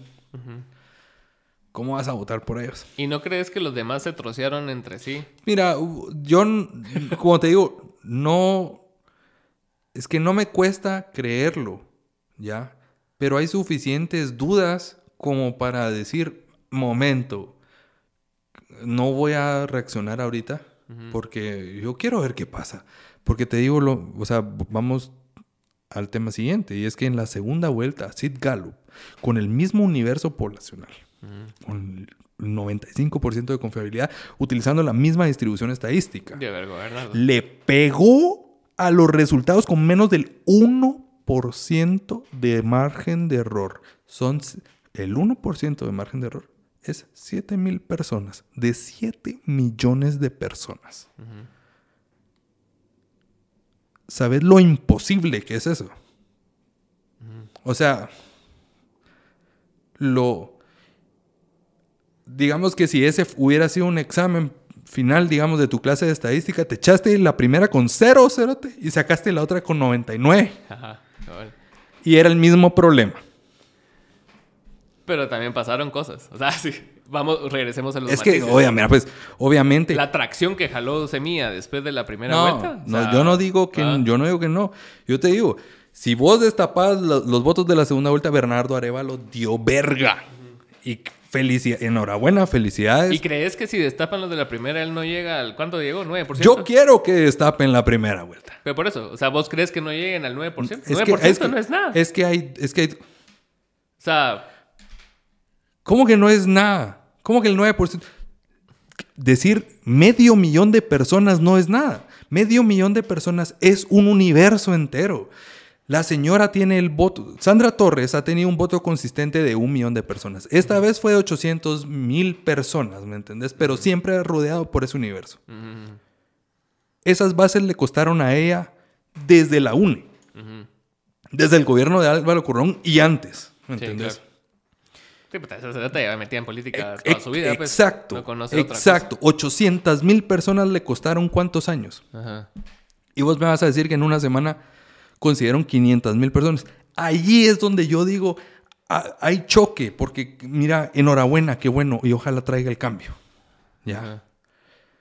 Pero también me surgen suficientes dudas como para decir, puta, fiscalía presente información. Y si la información es una estupidez, va a su madre, pues. Yo mismo me voy a ir a parar a, a alegar, cerote, ¿me entendés? Cabal. Pero yo entiendo, pero yo entiendo. Yo entiendo que hay fenómenos que no suceden de manera milagrosa. La mate no es milagrosa, Ajá. ¿ya? Y estos fenómenos tienen una tendencia. Y márgenes de error cuantificables, ¿me entendés? Entonces, cuando hay una anomalía en el sistema, Y hay, y hay mucha diferencia entre el porcentaje que le dieron a Arevalo en, la, en, en el estudio, digamos. el 2% que previo. tenía Arevalo, Ajá. 2 punto y algo, era 2, 2 a 3%. Era. Y el voto nulo. ¿cuánto le dieron? Nada. No, votos nulos. Es que lo que te digo, Sandra Torres le pegó a su, a su, a su resultado, Ah, ok, ok. por ejemplo. ¿Entendés? ¿Quiénes no le pegaron a su resultado? No le pegaron a su resultado. Eh, Suri Ríos no le pegó a su resultado. Eh, de hecho, eh, Victoria subió más en esa, en esa encuesta. ¿Quién no le pegó a su resultado? Eh, Edmond Mulet no le pegó a su resultado. ¿ya? Meme Conde le pegó el resultado. Nadie creía que Meme Conde. Todos decían, eh, ¿cómo hagas a creer que Meme Conde está en segundo lugar?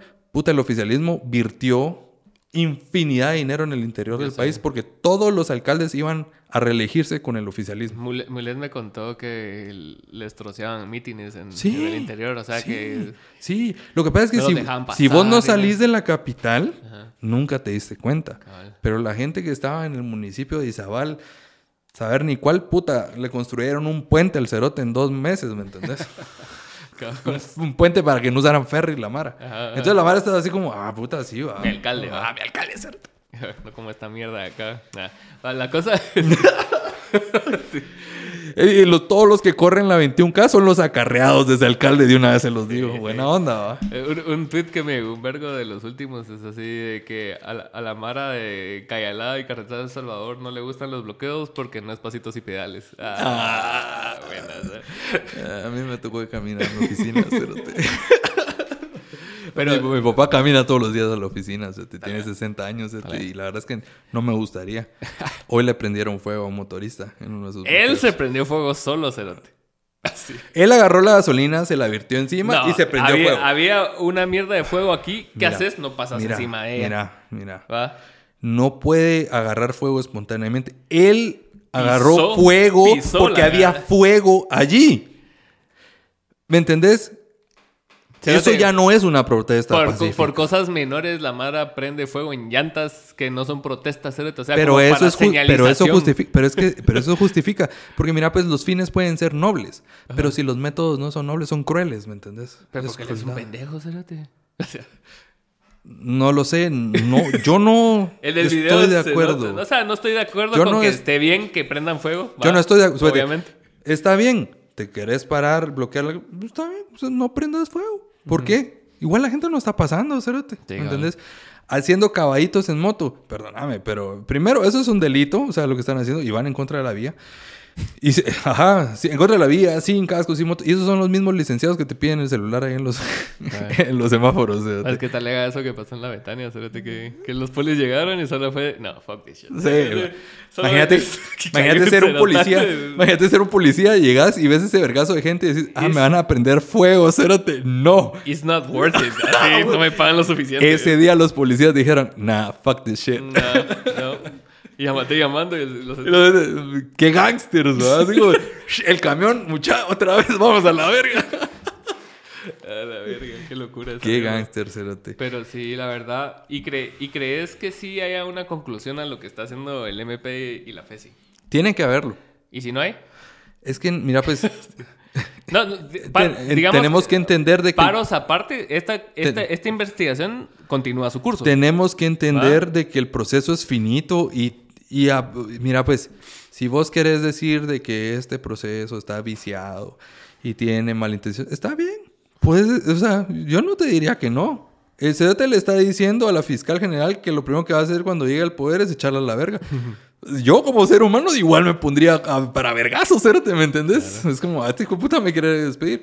Yo, yo lo entiendo. Yo no estoy en contra, o sea, yo, no- yo no contradigo eso. Yo sé que esto es visceral Claro. Y que esto lleva motivos. Es, es política, es política, El- pues. O sea, así es la política. Pero el problema es de que es parte de un proceso judicial, ¿ya? O sea, el proceso de investigación corre, es un proceso normado, ¿ya? Y tener resoluciones de la Corte de Constitucionalidad. Puta, y ahora resulta de que hacen berrinche porque Tel Maldana, que los ayudó a ellos, blindó el lugar donde ella está sentada. Cerote. O sea, sé serio, ¿me entendés? No puedes jugar a, al, ay sí, pero aquí no. O esto, pero no lo otro. Ajá. ¿Me entendés? Tiene que haber una Es, es conclusión. como, es como lo que chingan en México, ¿verdad? pero el PRI robó más. Ah, pero el PRI robó más. Es lo mismo, Cerote, es lo mismo. sí.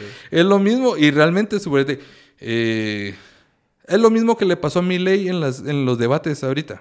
Sí. O sea, Vean los cerotes y le dicen a mi ley que es una mierda, y lo que dice mi ley es el país está así porque ustedes que ocuparon cargos públicos lo dejaron así. Sí, Mi ley nunca ocupó un cargo público. Puta, y la gente lo ovaciona. Ah, puta, mi ley. Le pelucas. Y que la gran puta. Y que... tiene, tiene, tiene, esa carta a favor de que no ha sido político todavía. Eh, no la ha cagado todavía. Está pristino, inmaculado y virgen. Ah, todavía no la ha cagado. Tiene propuestas. Yo comparto muchas de las visiones que, que, él tiene. ¿Cómo eh, reducir el Estado y todo eso? Sí, es que el Estado es caro, es inepto y la burocracia atrasa las cosas. Entonces, yo lo que les quisiera decir es busquemos gobiernos más pequeños. El gobierno no es la solución. No, pues. El, gobierno no te va a salvar de la pobreza. El otro día estaba viendo un análisis interesante acerca de eso que estás hablando ahorita, de que ponete las, las empresas privadas y toda mara, o sea, cuando algo no sale bien, o sea, prácticamente una empresa privada está blindada de fallar, ¿va? Porque es así como que, ah, va, conseguiste la licitación de X o no sé qué, no haces un buen trabajo, no es tu culpa. Aunque vos lo hayas hecho, nadie se va a poner a buscar así la empresa que hizo esa mierda. La, empresa, la Mara va a decir, ah, fue el gobierno. Sí, sí, te buscan, o sea, sí te buscan. Y pero tiene que ser así muy. sí te buscan y si te muy, vas. Muy Sony, así. Si te buscan y si te vas preso, y lo que pasa es de que. ¿Aquí en Guatemala? Sí, aquí en Guatemala. Uh, conozco infinidad de gente que se ha ido presa por esa mierda, y lo que pasa es que, puta. Esa es otra cosa, suponete. Todo el mundo dice, es que el Estado roba. Ok. Bueno, para hacer un señalamiento así, primero tenemos que definir quién es el Estado. Tenemos que definir cuánto roban, cómo roban. Porque los procesos en Guatecompras, por ejemplo, son públicos y poca gente los denuncia. ¿Entendés? Es cierto, o sea, pueden haber cierto tipo de manipulaciones a veces donde decís, ah, puta, no puedo participar por esta mierda. Es que la manipulación es de que vienen y quiero, quiero calabazas que tengan eh, dos de diámetro, uno aquí abajo. Y solo una empresa la hace, ¿va? Sí, sí. De hecho. y, no, y, no, puedes licitar. o sea, me ha pasado de que he visto eventos y dije, puta, yo puedo hacer esa mierda. Ah, verga, puta, no, yo no puedo hacer esa ¿Puedo? mierda. Los parques bicentenarios, las escuelas bicentenarias, por ejemplo, son un claro ejemplo, vos. Eh, ¿Es eso libre mercado, Diego?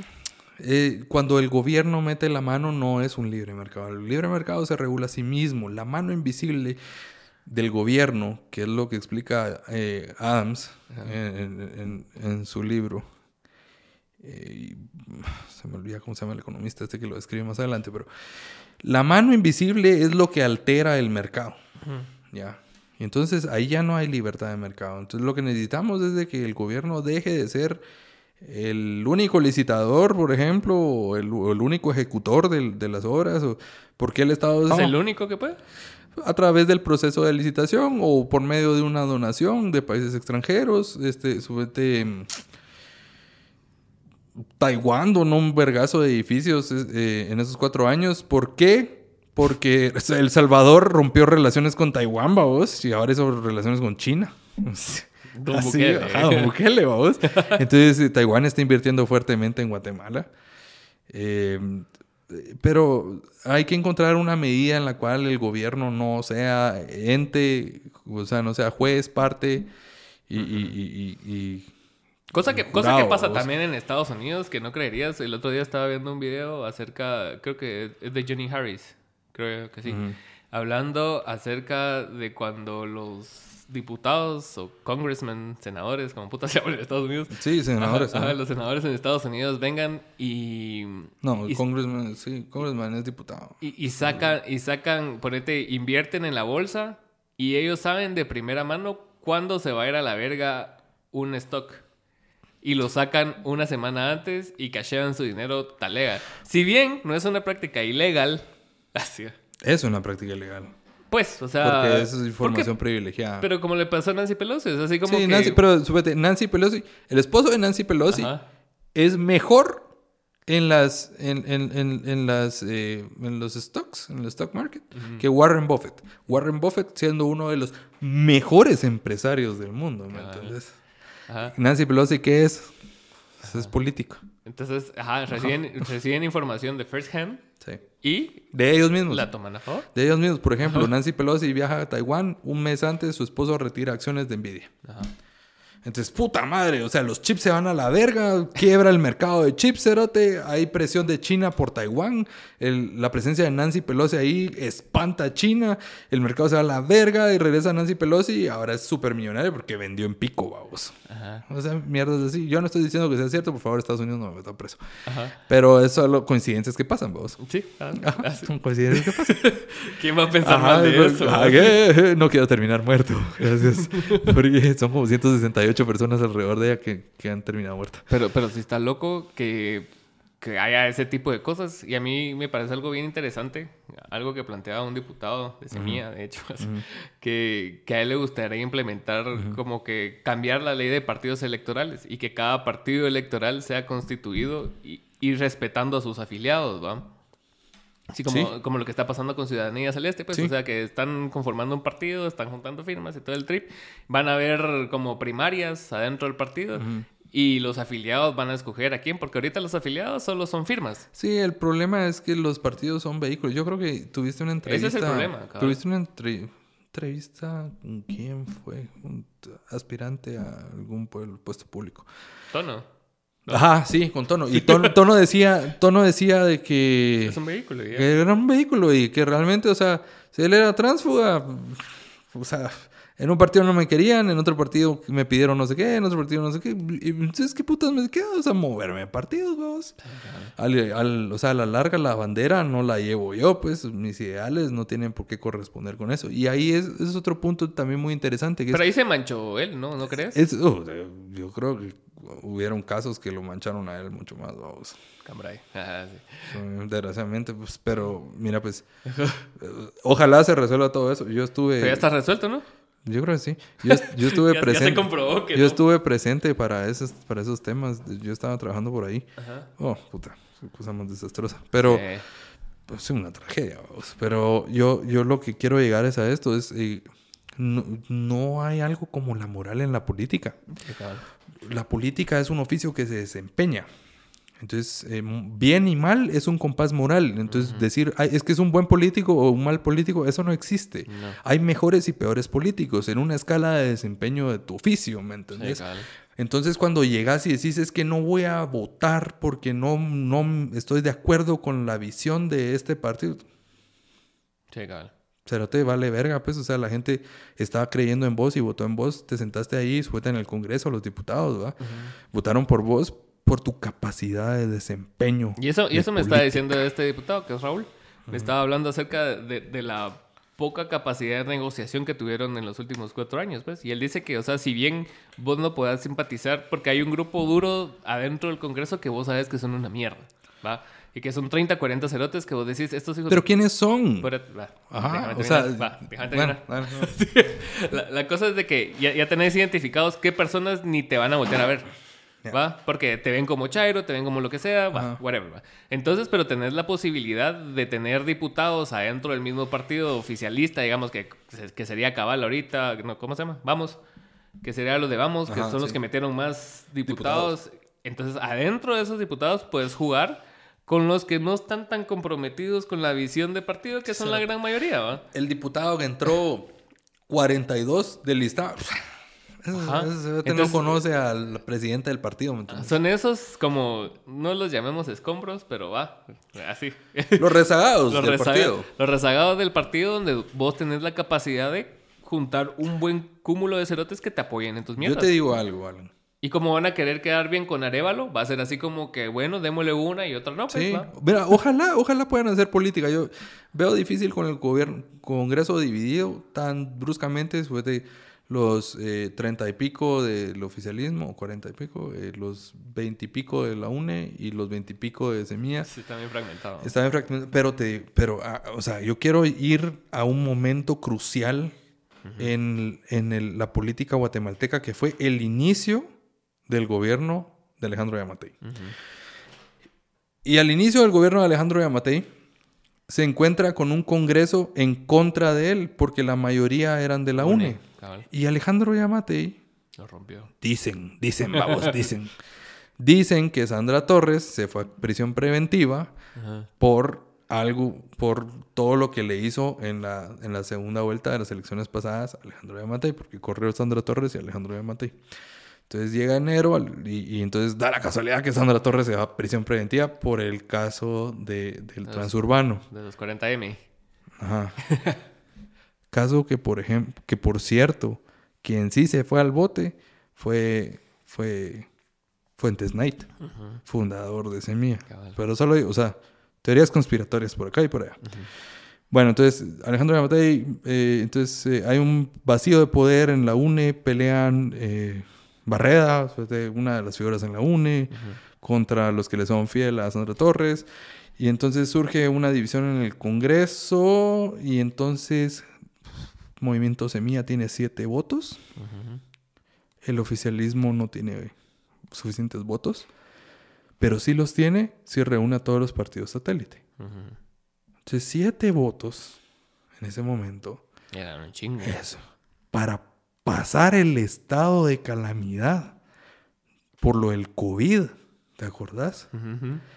Eh, siete votos era así como, porque solo necesitabas más de los cuarenta y pico de la UNE, ¿me entendés? Para pasar tu estado de calamidad. Y no, no utilizaste la oportunidad para hacer relación con los diputados y negociar. Porque decís que ellos son corruptos, y que no sé qué, pero no hay ninguna denuncia de corrupción por parte tuya de los diputados.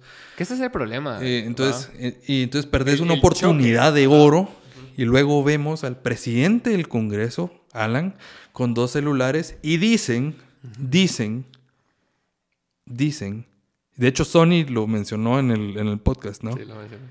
Que Alan estaba negociando con las bancadas Y por los votos y ¡pum! se cierra y estaba el calamidad. ajá. Y decís vos, hijo de puta, ahora siete votos no son nada. Y luego de- desconocen a uno y luego se va del partido a otro y les queda cinco votos por el resto del gobierno, cerote. cabal. Qué difícil, Sí. qué difícil. Qué difícil, o sea, qué difícil ver la oportunidad ahí y qué difícil después de después de eso, vos. sí. O sea, tener que llevar cuatro años de lastre y cuatro años de verga, porque sí, les tiraron verga en el Congreso. Y cada vez que Samuel tomaba el micrófono, lo abuchaban, le gritaban mierdas. Y nadie se lo merece, pues, ¿me entiendes? Sí, Por lo menos no en el Congreso de la República. cabal. Terrible, terrible la situación. Yo, yo, yo siento que sí, que sí, que sí, que sí se dieron cuenta del fallo, ¿va? Porque tampoco No son, no lo- son mulas, ¿va? Yo espero, yo O sea, espero, espero que sí. Siento que tenía capacidad Lucrecia, Bernardo. Puta, o sea, son personas que Eso es, sabían. es otra cosa, suponete. Hay un montón de gente que no sabía, pero Bernardo Arevalo es diputado. Sí. Y cuando la Mara dice, "Ah, el Congreso, todos son corruptos, hijos de puta, la connotación que tiene el hecho de que vos digas que todos los del Congreso son corruptos, quiere decir de que vos saliste sabiendo que eran corruptos a votar por un corrupto. Cabal. ¿Me entendés? Entonces vos sos cómplice de esa corrupción. No, pero ahí está la salvedad también de que ellos se hicieron la imagen de que, que ellos eran limpios de Pero, esa corrupción, pero, ¿no? pero si vos decís, por ejemplo, ¿qué es lo que el guatemalteco promedio dice? Es que quemen el Congreso porque todos son unos hijos de puta corruptos. Tu futuro presidente está en el Congreso. Sí, pero ahí, Le- ahí- ahí te fuiste absolutos ya también, o sea, Pero es que es el después de ver matices El- en eh, sí, pero, es, pero la implicación moral de decir eso. ¿me Sí, cabal. De, de gritar de gritar negro o gritar blanco, ¿me entendés? Cabal. Es- por eso es, es un tema de matices y es un tema que tenés que ir jugando, ¿me Es que eso, es lo pisado de semilla, siento yo, que, que es muy como dogmático en su creencia. Entonces vinieron y adoptaron el discurso de todos son corruptos, menos nosotros, ¿va? Puta. Y, y después ves a, a este Knight, ves a Lucrecia cuando estuvo con Jimmy, Jimmy. entonces son cosas que vos decís, bueno, o sea, si son tan diferentes, Tel Maldana, Por ejemplo. Ajá. Por ejemplo. Entonces ves, ves en la conjunción del partido, tal vez hay, hay, hay mucha gente capaz, pues, va, adentro Mira, del partido. sí. Pero, o sea, si, va, si vas a esgrimir una bandera de que sos limpio, que sos impu- Eso, que sos así, puta, Suponete, Buda. eh, yo por Samuel, yo puedo decir, o sea, el pisado de los mejores, de las mejores personas con las que yo he convivido, por ejemplo. Ujú. Yo prácticamente estudié casi toda mi vida con él Ujú. y yo nunca vi nada malo él. El pisado, chava verga, venía de casa de mamá soltera, ¿me entendés? Trabajaba los fines de año para ganar sus mierdas y comprar su batería. Estábamos en una banda de música juntos. Este. Éramos cuates, ¿me entendés? Ah. Me dieron verga por él una vez. Éramos cuates, cerote. Y el pisado, mira, lo tengo mucha estima, mucho aprecio. Y yo, yo no creo que el cerote sea así, vos. Ah. Pero yo no puedo decir lo mismo de los que lo rodean. Yo no puedo decir lo mismo de la demás gente. A mí, lo, a mí lo que me gusta de la conformación del partido es que sí reconocen pues, en, lo- en los diputados más honestos, entre ellos considero a Samuel, no sé, Sí. ¿va? Y también este Ra- Raúl, que, que sí reconocen que hay como fallas que no es un partido homogéneo, ¿va? Porque son humanos y, o sea, si vos y yo estamos aquí y hablamos dos horas, no vamos a estar de acuerdo ni en la mitad de las cosas que decimos, pero Es podemos escucharnos, ¿no? Es correcto. ¿Va? Entonces, e- eso es, lo, eso es lo que dice Raúl. Es así como que, bueno, está bien. O sea, es cierto que yo no opino igual a Samuel, pero tenemos la consigna de que va el partido antes que nosotros. ¿va? Pero eso esa no es la imagen que dan. la imagen que dan es de que ellos son, o sea, Buda, todos, y Ah, todo- bueno, sí, nadie se va a confundir y van a llegar a gobernar y levantar el país en cuatro años, y cosa que no va a suceder. Y las expectativas están ahí arriba. Sí. Sí. Y la decepción, o sea, ponete ahorita, Bernardo, si, si hace algo, es- o sea, mínimamente distinto, porque el cerote es buen conciliador, por lo que yo entiendo, ¿va? Por lo que yo entiendo. conciliado ni verga ahorita. Ahorita no, porque no le conviene, pero en general pues, fue diplomático, pues. Entonces, el cerote lo tienen como, como lo ven ellos. Se es- fue viceministro de Relaciones Exteriores en los 90 y fue. Fue. em, Trabajó para la ONU, No, fue- no, no sé. em, fue embajador en España en los 90 y creo que sacó en Israel una maestría en sociología. Ujú. No sé si trabajó para la UNE, la verdad. No me consta. Para la UNE, va para la ONU. UN. UN, no UNI, vamos. sí. Ajá, sí, no, no, no, no sabría decirte realmente. Entonces, como, como Ajá. ellos lo ven, es como un gobierno de transición para hacer un trabajo suficientemente bueno para ser reelegidos. ¿va? Esa es la visión que ellos tienen. Ajá. Entonces, la, la cuestión es de que, ponete, ahorita Bernardo ni ha tomado posesión y ya mucha Mara se está decepcionando de él. A la verga, sí, cerote. Yo, la, o sea, yo estaba muy feliz porque, mira, pues lo que queremos todos es de que la gente que está cerca de los que están en el poder ahorita dejen de ser los únicos que, que trabajen. decisiones. Ajá. Que trabajen, ya. Ajá. Muchas políticas no afectan mi día a día, por ejemplo. Lo único que necesito es de que se abra todo y que haya trabajo para todos, ¿me entiendes? Porque está, estos cuatro años fueron muy difíciles para encontrar trabajo. Había gente muy cercana al gobierno trabajando mucho. Tanto que ya no se van abasto. ¿me Saludos a? Miguelito. Ah, sí. Sí, y, y realmente, o sea, entiendo la frustración del pueblo. Suponete, Chapultepec es un insulto para el guatemalteco promedio, ¿me entiendes? Sí. Y todos tenemos que entender de que un diputado gana 40 mil quetzales y que al año son 480 mil quetzales. Y si bien puedes hacer 2 millones de quetzales en 4 años, no te da para comprar una finca de un millón de dólares. Mucho menos de dos. Mucho menos para tener múltiples propiedades. Sí. Así sea que metas más en una empresa aparte, que no deberías de tener ingresos aparte siendo diputado. Sí. Pues tienes celular, combustible, seguridad, este, Dietas. y- dietas y todavía te dan comida por sesiones extraordinarias, pues dinero por sesiones extraordinarias. Todos entendemos que no es normal, Sí. pero lo hemos normalizado. Sí. Y a eso que hiciera regresar yo. es, ¿A qué? es ¿A qué no es normal? las cosas que no son normales, no debemos normalizarlas. Sí. ¿Sí?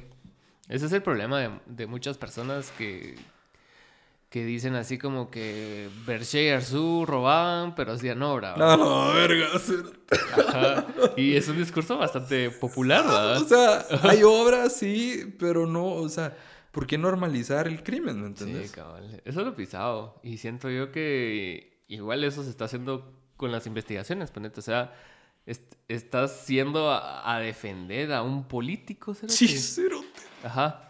¿Va? O sea, yo no estoy en contra de las investigaciones. O sea, si hay algo malo, date, ¿va? O sea, y si no encuentras nada, qué imbécil, ¿va? ¿va? Porque este, pues, puede ser las dos cosas. O sea, porque el, el, el tema de las firmas, según yo entiendo, o sea, hay, hay Mara que estaba muerta cuando firmaron y puede ser que sea una manzana podrida dentro del partido, ¿va? Porque, o sea, siempre hay un cerote que si quiere pasar de vivo, que no quiere hacer la tarea. Eso. Y que dice, eso. puta, yo conseguí 5 mil hoy, muchachos. Tan, y todo. así. tan difícil es pensar, pues la mayoría eran jóvenes dos, tan difícil es pensar que un joven no llegó a su meta y dijo, ah, puta, aquí vamos a meter un par de... Pero de eso, que sean 5 mil, sí me parece No, absurdo. no, Sí. no, no, no. Ajá. Pero quiero saber cuántos son. ¿Me entiendes? Tenemos derecho a saber cuántos son. Sí, cabal. Yo lo que quiero, o sea, lo que no entiendo es por qué la gente, por qué no han surgido figuras, porque mira, Vía Corta salió hablando de eso. Puta, yo la verdad es que el tipo lo tengo en mucha estima. Va a ser el mayor blunder de la historia, vos, en, en- en carrera política, de verlo hablar de, de- de sus comentarios de Arzú. Fue realmente triste. Y ahorita pero- habló acerca de Israel, cerote. Qué bueno. Qué bueno. Yo sí soy pro Israel. Palestina. Israel, Israel tiene ¿Viste- legítimo derecho de defensa ya ante los ataques eh, terroristas de Está- Hamas. Está fuerte fondeado ahí con Estados Unidos. Y Oh, no, eso, es- pues, y- obvia- y no es un estado legítimo. Obvia- Así. Es un estado legítimo reconocido por la ONU. Es- ¿Por qué Ay, no invadimos? ¿Y quién es la ONU? ¿Por qué no invadimos? Sí, pero ¿por qué no invadimos nosotros Belice, por ejemplo? A ver. Ya, de verdad, porque lo- o sea, aunque nosotros no lo reconozcamos como país, el resto del mundo lo reconoce como país. Entonces vamos a iniciar una guerra, ¿ya? Y el problema no es, no es el territorio, el problema es la ideología. No, no empezamos con Belice porque puta Inglaterra nos hace de verga en dos segundos. pues. No, Ah. pero, va, pero es lo mismo, ¿cierto? Por ejemplo, ¿por qué crees vos que Palestina... Palestina no puede ganar una guerra. No, espera, Palestina no le puede ganar una guerra a Irán. No. Ah, perdón, a, a- a- a Israel. Irán recibió 6 millones de dólares a- de Estados Unidos por el intercambio de rehenes y 6 millones de dólares es lo que vale el equipo armamentístico que está tirando verga ahorita a Israel en No, misiles, ¿me entendés? ¿No viste? Entonces decís vos, eh, Palestina no lo está o sea, no lo está financiando. Jamás está siendo financiado por estos países de Medio Oriente que a su vez fueron financiados por Estados Unidos. Oh, sorpresa. Ah, tenemos guerra en Ucrania. ¿Por qué? Porque Estados Unidos quiso incorporar Ucrania a, la- a- a NATO. ¿vos? Entonces, ¿qué es lo que dijo Rusia? Mi huevo. Habíamos pactado de que, Ru- No. o sea, de que no Ajá. por alguna razón Rusia no quiere tener a Estados Unidos en su patio, patio trasero. Porque lo va a querer. Por la misma razón, Estados Unidos no quiere tener a Rusia en su patio trasero y peleamos 36 años. Ajá. ¿Me entendés? Nos, nosotros no somos los culpables, somos títeres. Sí. Lo que decía Bukele, no queremos ser finca, no queremos ser ni patio trasero ni delantero. Socios, viejos, socios. Eres sociedad Virgo. Pero lo que pasa, lo que aquí está pasando en Guatemala es Y- que nos si estamos los- cambiando el collar de chucho y se lo estamos dando a otro amo, pero no dejamos de ser perros. Sí, cabrón. Está pisado. ¿Y vos crees que sí sea rentable lo que Bukele quiere hacer? De ser socios de la Mara.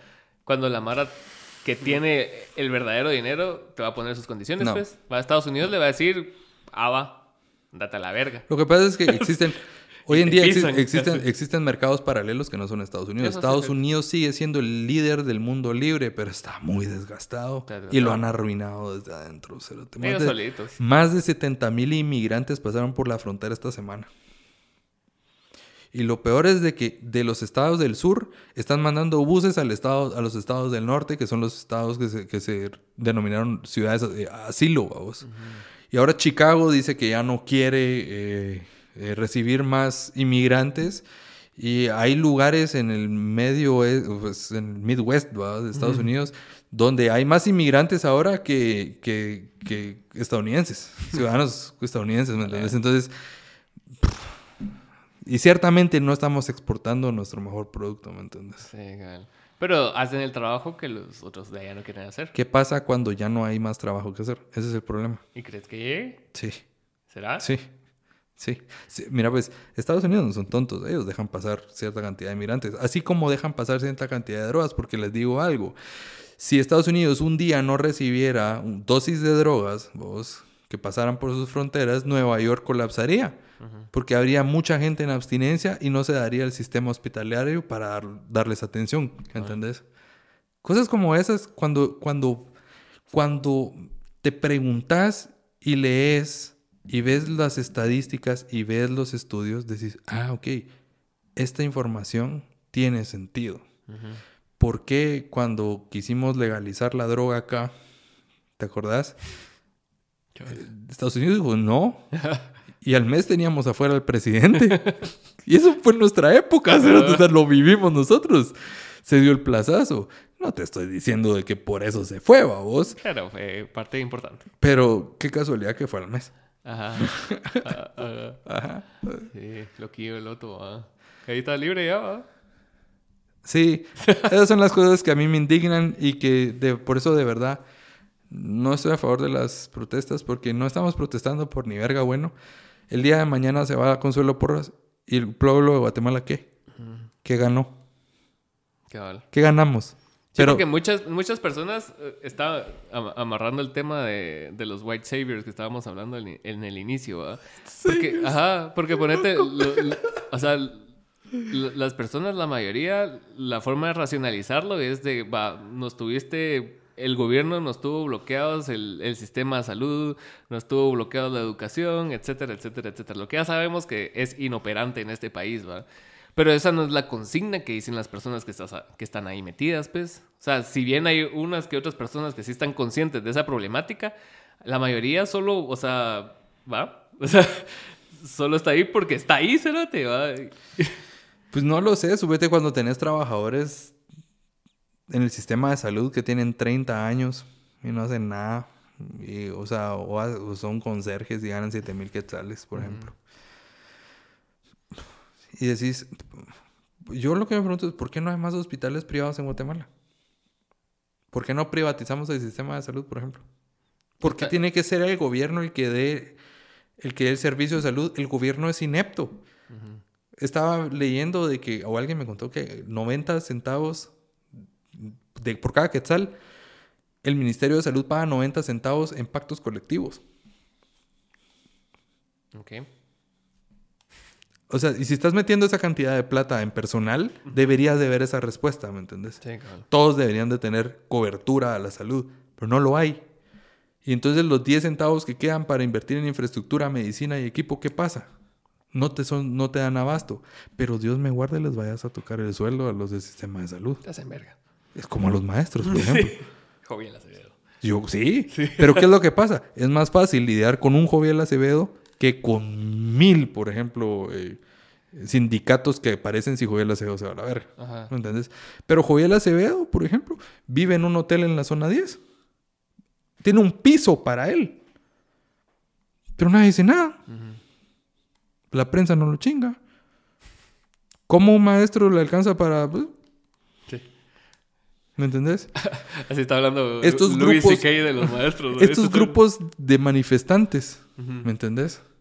De eso viven. Sí, cabrón. Viven de ejercer una coacción, de ir a desestabilizar al gobierno, negociar y salir ricos. Y la gente que estaba en la calle manifestando comió mierda. E, esos son los criminales de collar blanco. Sí está pisado son extorsionistas.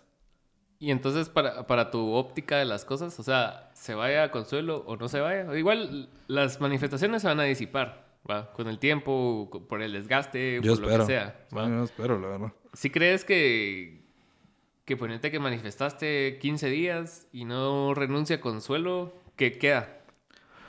Bueno, es que el problema es el siguiente. Vamos a ver. O si renuncia a Consuelo, ¿se van a ir? Si fueran a manifestar 9 millones de personas, ah, aquí hay una mayoría, ¿me entendés? Es una mayoría evidente. Y si son un chingo, pues. O sea, no son nueve millones, pues, pero es imposible. Eh, pero no son nueve millones. Y es que eso es a lo que voy. O sea, una mayoría matemática. ¿Y en qué puto lugar si manifiestan Por eso. Millones, pero, o sea, busca una mayoría matemática. Pero discúlpame, si son, ¿qué? ¿Cinco mil, diez mil, cien mil? Yo no quiero que cien mil personas hablen por mí. Yo no elegí a esas cien mil personas. ¿Me entendés? Si ellos no están de acuerdo con la, con la figura que se puso ahí, Pues en su momento debieron de haber hecho estas manifestaciones. Puta, no ahora, dos años después, Cerote, ¿me entendés? Cabrón. O en su momento que se blindó el, el- el puesto, debieron de haber estas manifestaciones. Puta, pero no ahora, Cerote. Y si siempre han habido manifestaciones, solo la Mara las ignora. O sea, como cuando hay, hay intentos de diálogo de la Mara de los 48 cantones y la Mara los ignora, o puta Yamati le sale gritando un cerote. La o sea, Mara los ignora. El problema es de que... como, como la diputada. El problema es de, como Shirley. Ah. El, el problema es de que el, mira, pues, el problema es creer que vos tenés derecho de hacer que renuncien. Pues tenés el derecho de exigir que renuncien. Y está bien si no te querés ir de ahí hasta que renuncie. Pero no puedes hacer que renuncie. ¿Ya? Y entonces estas medidas de coacción Cabal. que dañan a todo el mundo, excepto a la fiscal que sigue investigando, vos. Porque ahí está investigando. O sea, la encerraron en el edificio del MP, ¿qué más va a hacer? No se va a pelar la verga, pues. O sea, va a armar un mejor caso, ¿me entendés? Sí. Y es una batalla contra el tiempo, porque entre, entre más tiempo le dan a la doña, más se acerca el día que presente pruebas. Ajá. Entonces, más candentes se vuelven las manifestaciones. ¿No lo has visto? Sí. Las manifestaciones del primer día no son las mismas que el, que el onceavo día. Y cada vez esa cosa se está poniendo más brusca. Pero cada día que, se- que pasa es el día que se acerca que la FESI va a presentar sus pruebas. Y yo quiero llegar ese día. Lo que pasa es que no quiero llegar ese día y hayan balazos en la calle. Porque ¿qué es lo que sucede cuando el pueblo sin armas se enfrenta contra la resistencia, que es el gobierno con armas? Siempre es una masacre unilateral. Sí, cabal. ¿Ya? Y eso es lo que tenemos que evitar. Mediando. ¿Y cómo es que los primeros que cayeron en, en hacer muladas fueron los célebres de Cayala? Pues es propiedad privada, se te tienen derecho a la defensa. Es que partamos del derecho, Ajá. partamos del, del- de, digamos, de la premisa de la no agresión. Pero siempre, siempre empieza como que los, los abusos de poder del, del mismo estrato social. Porque es el estrato que tiene dinero. ¿Qué es lo que pasa si llegan a manifestar en la colonia, pues, en la Betania? Y la gente Ahí que está en la... Solo no entras y ya. Hay pero suerte, es lo mismo Imag- de, es este- lo mismo de generalizar porque suerte, hay gente en la Betania que sí necesita ir a trabajar, por ejemplo. seguro. Ah, y entonces no puede salir a trabajar. Y entonces, ¿qué- qué? ellos no pueden salir a manifestar en contra de las manifestaciones, los van a matar, cerote. Y esta Mara que está organizando la, la ¿Es una manifestación? Ah, en contra de las manifestaciones. Ah, me parece una ridiculez. Honestamente, no tenemos que llegar a esos. Que se vayan a meter a la Betania. Ajá, sí, no tenemos que. Sí, porque a huevos, ¿a dónde van a ir a manifestar? ¿A la plaza o a Cayalá, vos? Ajá. Sí. Yo no estoy de acuerdo con ningún tipo de manifestación donde se bloqueen y se violenten los derechos de las personas. De hecho, la CC resuelve cómo tenés que manifestar ahorita y me parece muy coherente. Manifestar en la banqueta, cérate. Es que, es que el problema es como el, el desgaste institucional que, que ha tenido todas estas instancias que estás mencionando. Porque si bien se escucha respetable que la CC diga, que, diga lo que diga, ¿va? Porque va, es, una quote unquote institución respetable. Nosotros sabemos lo que ha pasado en los últimos, ¿qué? Seis años, ocho años, no sé desde cuándo, en, en que empezaron a, a llenarse esas cortes y esas como alineadas al poder de turno siempre. Eh, las, las cortes del año del gobierno pasado no estaban alineadas al gobierno de turno. Y las de O este sea, sí. Pero también hay resoluciones gallo-gallina, babos. O sea, ¿qué tan alineado por eso, puede o sea, ser cuando te dicen... Si, cuando... tu, si tu institución ya está suficientemente manchada bajo cualquier discurso o cualquier prueba, porque siempre en las cosas importantes resuelven siempre alineados todos y en las cosas no tan importantes es así como que démosle una al pueblo, como diría George Clooney. One for them, one for me. Pues no lo sé, porque suponete hay cosas como... Hay cosas que no pueden ser... O sea, que tienen que ser unánimes, como decir, Ajá. Corte de Constitucionalidad, por favor, despida a Consuelo Porras. Y entonces la Corte dice, pues existe un mandato constitucional, ¿cómo putas la voy a despedir? Obviamente todo es unánime, pues, rechazado. ¿Me entendés? Hay cosas como esas. Hay otras cosas que también decimos, qué verga se está resolviendo. Hay cosas que son mierda, interpretaciones vamos?" de la misma constitución, pues. o sea, así Es que todo es una interpretación de la misma Ah, constitución. ajá. Nadie... Entonces, bajo, ese, bajo esa lógica se puede despedir a la fiscal, ¿o no? Lo- ¿O es tan No, rotunda la no, parte no, de es que, no? es que está, es que mira, pues Está está, blindado. blindado. Al punto de que y tiene una razón de ser y yo no, o sea, es legítima. Tel Maldana tenía una razón legítima. Ella no quería que la despidiera el gobierno, el gobierno que ella está investigando, ¿me No, entiendes? que no. Entonces, ¿qué es lo que pasa? Ella obedece a la Constitución. Ella no obedece al, al presidente, ella no obedece al Congreso, ella no obedece a la Corte de Constitucionalidad, ella no obedece a nadie. El Ese es un el- poder paralelo. El problema de Consuelo es que no está investigando al gobierno de turno. Está investigando al gobierno que oposita al gobierno de turno. Entonces hay una clara... Es que no puede haber un gobierno que oposite al gobierno de turno porque entonces no pueden haber dos gobiernos, ¿me entiendes? Pero hay visiones distintas. No, Ahí- pero- ahí pero- te estás haciendo el pendejo. No, pues, no me estoy haciendo el, no me estoy haciendo el, el pendejo porque, porque mira, pues, si vos no has tomado posesión, Ajá. no sos presidente. Ajá. Ya, ok. Pero vas a tomar Pero no hay dos presidentes. Por eso es que tenemos un orden constitucional donde el presidente entrega el poder al siguiente presidente y nunca hay dos presidentes en el mismo momento. En, o sea, en la tierra, ¿me entiendes? O sea, no hay dos presidentes de Guatemala. El día que dan dos presidentes de Guatemala, entonces tenemos un estado fallido Ajá. y entonces eh, ahí hay una guerra civil Ajá. y tenemos que buscar una intermediación. Ah, sí. Tenemos que buscar una intermediación internacional, vamos. Ajá, pero el, pro- el problema es que, cabal, o sea, si bien en su momento Tel Maldana estaba protegiéndose de las personas que está investigando, o sea, pasó el tiempo y, y se dieron cuenta que eso era un loophole, ¿va? Que Ah. lo creo. Ella lo creo. Y nadie alegó en su momento. Porque nadie ve la, la visión a futuro, pues. O sea, Pero es que, pero es que, eh, entonces, alguien en 2015 no iba a decir, mucha en 2023 va a pasar. O sea, claro, pero, o sea, primero que nada, sí hubo oposición porque este, este escenario se planteó en ese momento. Y dos, ¿hasta dónde llega la responsabilidad personal de cada uno? Sí. Porque no decir, es que nadie lo vio, entonces... Eso es lo mismo que te dicen cuando te llevan enchachado, decir, ignorancia de la ley no exime, ¿va vos? Cabal. Entonces, ¿hasta dónde es responsabilidad personal de cada uno? No, es que sea- es responsabilidad, es responsabilidad. Pero ponete el. Pa- La, pero la entonces- población normal, pero digamos. existen consecuencias por Ajá. ese tipo de cosas y esas Claro. consecuencias las estamos viviendo hoy. Ahora bien, la fiscal está, según entiendo yo, la fiscal está investigando al Tribunal Supremo Electoral, Ajá, no a Bernardo Arevalo, ajá. al Tribunal Supremo. Ellos, como funcionarios públicos, yo no le veo ningún inconveniente a que los estén investigando, ¿ya? Porque son funcionarios públicos. ¿Y no sentís que ellos sientan que los están persiguiendo?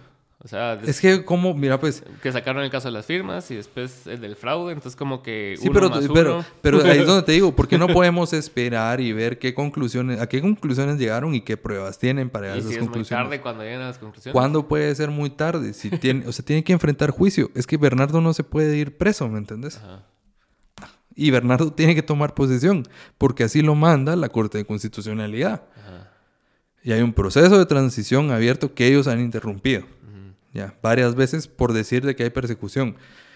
Pero la persecución es al Tribunal Supremo Electoral por un programa que vale 155 millones de quetzales.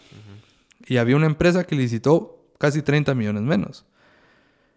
El programa se llenó a mano y solo para poner, o sea, darte un contexto, por ejemplo, las escuelas de Bicentenario, si no estoy mal, valían 50 millones. Y ese programa vale 155 millones.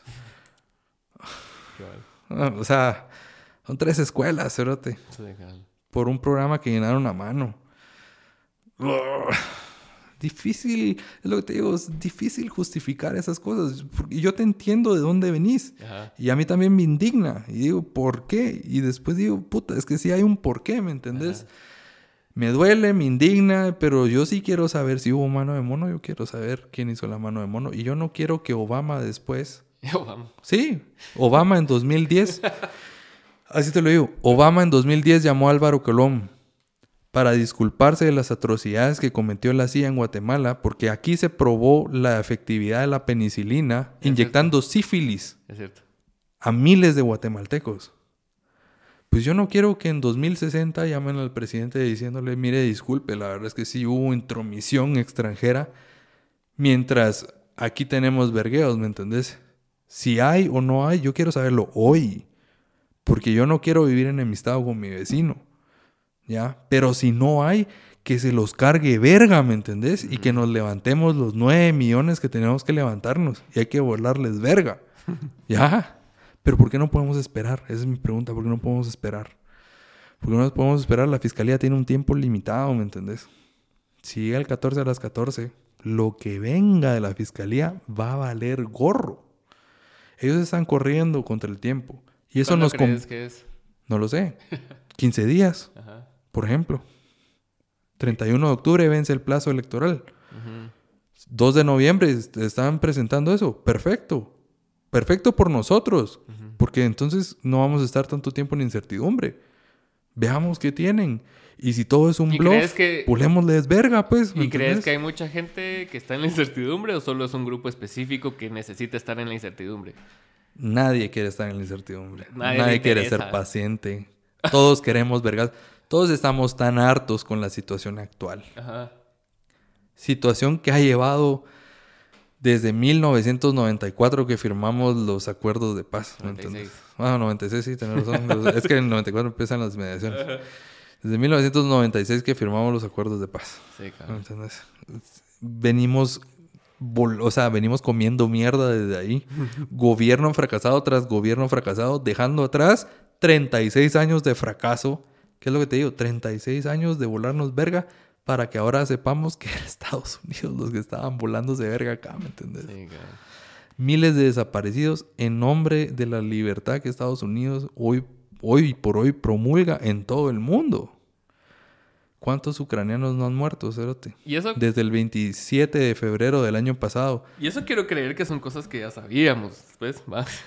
no necesitabas documentos desclasificados de la CIA para saber. Es una narrativa que viene. Bueno, pero lo confirma y eso te da validez entonces a estos temas. Y es lo que te digo, o sea, me duele del pueblo que sabiendo que hemos sido manipulados tantas veces, cuando gritan manipulación no lo quieren creer. Yo quiero saber si es cierto. Yo quiero saber si es cierto. Yo creo que la incógnita ahorita de, la coyuntura es quién está manipulando. Si es de afuera o si es de adentro. Yo creo que lo que nadie quiere escuchar es la respuesta a la pregunta que acabas de hacer. Porque ¿qué sucede, Alan? Si en algún momento el sistema del TREP fue manipulado y vino del norte ¿Qué implica eso para Guatemala? Es lo peor que nos puede pasar en este momento. Porque romper relaciones con Estados Unidos es quedarse huérfano. Y la opción es China y Rusia. Ahí estamos, Rusia, vamos. vamos, Putin. Entonces, ante estos. Aquí las fotos de los dos. Sí, ante esos momentos de incertidumbre, cabrón. Con mucho dolo en el corazón, como pueblo tenemos que enfrentar la respuesta a esa pregunta. Y si no lo es, enhorabuena, tenemos un culpable. Y si lo es... Ajá. Va, ¿y crees que si rompemos... No, no rompemos relaciones con Estados Unidos porque no va a pasar. Pero crees que si... Pero entonces estamos en una relación abusiva con este país. ¿Y cuando no hemos estado en una relación abusiva? pero es lo que te digo. Pero es lo que te digo. Desde la bananera, bro. Así. Antes. Pero, pero es lo que te digo. Ajá. Pero antes en la bananera no éramos un pueblo que salía a manifestar, ¿me entendés? No, pues, requirió 36 años de echarse verga, ya, para que llegara un gobierno democrático y hubieran gestos como estos de salir a manifestar a la plaza. ¿Y, qué ¿Y, qué pasa si la siguiente protesta es afuera de la embajada? Es que ese, o sea, las repercusiones que tienen para la democracia de este país, o sea, es básicamente escupirle a la soberanía de este país en la cara. Ajá. Pues sí, ¿por qué crees que la Mara usualmente de, derecha agarra este, este discurso de soberanía como bandera? Nadie quiere creer que está siendo controlado. Yo creo que es evidente eso. Todos queremos creer que vivimos en un país libre, democrático y soberano. Porque ese era, ese era el trip con Trump, que que lo manipuló Putin las elecciones, supuestamente, ¿verdad? Sí, ¿Te acuerdas? Cuando sí, él, él sí. tomó posesión, fue así como que, ah, bueno, pero... Sí, Hillary Clinton cantó de que hubo interferencia rusa, vos. Ajá. Ajá. Y por esa misma interferencia rusa fue que en las últimas elecciones eh, Facebook, Twitter y YouTube censuraron lo que fue la laptop de Hunter Biden, el hijo de Joe Biden, Claro. que contenía información de que habían negocios entre Joe Biden, Hunter Biden y, y empresas ucranianas. Porque, porque ahora sabemos de que en 2014 el golpe de Estado que se dio en el gobierno ucraniano fue orquestado por Estados Unidos. Mm, ¿Ya? Y seguramente la batalla que están librando ahí es una proxy guerra, vamos, donde Estados Unidos está diezmando las, las, las- de Rusia. y está diezmando la capacidad militar de Rusia y a su vez encubriendo lo que aquí puede estar pasando, ¿me entendés? Sí, claro. Como una forma de justificarlo, ¿verdad? O sea... Claro, claro, claro. Porque ¿cómo podemos dejar Pero- tirado a Rusia? 40 billones de dólares Sí. a Rusia, lo que, a Ucrania, lo que le prometió Estados Unidos ahorita. 40 billones de dólares. ¿Y ¿Sabes cuánto le cuán- prometieron a Israel? ¿Sabes cuánto? Puta, va a ser una barbaridad, cerote. ¿Sabes cuánto le dieron a los afectados de los fuegos de Hawái? ¿Cuánto? 600 dólares a cada uno. No suma ni siquiera un billón de dólares. Es que claramente el, el negocio de Estados Unidos está en eso, pues. O sea, si el negocio estuviera adentro, o sea, sería, invertirían adentro, pero como no, necesitan invertir afuera porque es redituable, pues. ¿No se te hace extraño de que este año Estados Unidos demuestra un, dos, por dos periodos consecutivos un crecimiento negativo en su GDP? Eso es una recesión. Cambian el concepto de, re- de recesión en Wikipedia, vamos. Y entonces eh, ya no le dicen recesión a dos, dos periodos consecutivos de, de crecimiento negativo del GDP. ¿Cómo le llaman ahora? Entonces ahora solo se le... A la recesión se le de otro término. Retroceso. Retroceso. y surgen guerras de la ni verga, cerote. Sí. Como te digo, yo no estoy diciendo que sea así. ¿Cómo, cómo diría? But I don't know. Júzguenlo usted. Si usted está entrando en recesión y su mayor comercio son las armas, Como Scholz. Ajá, Dice, su mayor We need some democracy there. necesitamos un poco de democracia en Ucrania, ¿no? Hay que volar verga allá. Puta, pues, mano, Palestina no le puede estar haciendo eso a Israel. Hay que volarle verga. Mucha. Guatemala está en crisis. O sea, Volemos verga. Sí, siempre se levantan de las crisis esos hijos de puta. eh, con guerras. Sí, con guerras. O sea, por ejemplo, eh, ¿Y Esta- vos- y Estados Unidos perdió, perdió la guerra de Vietnam. Sí, porque Vietnam es comunista. Sí. Eh, Y, gastó millones de, de- de dólares y mató millones de personas. Por cierto, la guerra de Vietnam nunca fue una guerra declarada. Guerra solo puede declarar el Congreso de Estados Unidos y nunca lo declaró así. Solo estuvieron dándose verga ahí. Fue una operación militar. Me llegan esas operaciones militares. Ah, como que parecen guerras, vamos. Ajá, puta, Bay of Pigs en, en, en Cuba. Lo iraco, el, el Golfo. Este. Puta madre. Desert Storm Ajá, en, en, en, Irak. Afganistán. Irán. A la verga. ¿Y vos crees que todo esto que estamos viendo en Guatemala va a llevar a un, un confrontamiento civil? Yo espero que no. ¿Pero Yo espero que somos, somos lo suficientemente inteligentes para no, no hacerlo. ¿Me ¿Crees? entiendes? Ah, sí. ¿Crees? Ah, sí. No, la verdad es que no. No lo creo. Yo, mi mayor miedo es ese. Sí. Mi mayor miedo es de que destapemos la olla, veamos de que fue papá Ajá. el culpable y entonces, oh, insurgentes. Ah, Y volvemos a 36 años de volarnos verga. De retroceso. De retroceso. No de guatemaltecos matando guatemaltecos. Pero yo, yo quisiera dejarlos para cerrar, porque ya, ya pasó un vergo de tiempo. Dos horas. Dos horas. Dos horas y cuarto. Quisiera cerrar con esto. ¿Qué pasaría? Y solo pónganse a pensar. Veamos los matices que hemos estado hablando con toda la información que presentamos hoy. ¿Qué pasaría si el día de mañana hay conclusiones de que Estados Unidos interfirió en estas elecciones?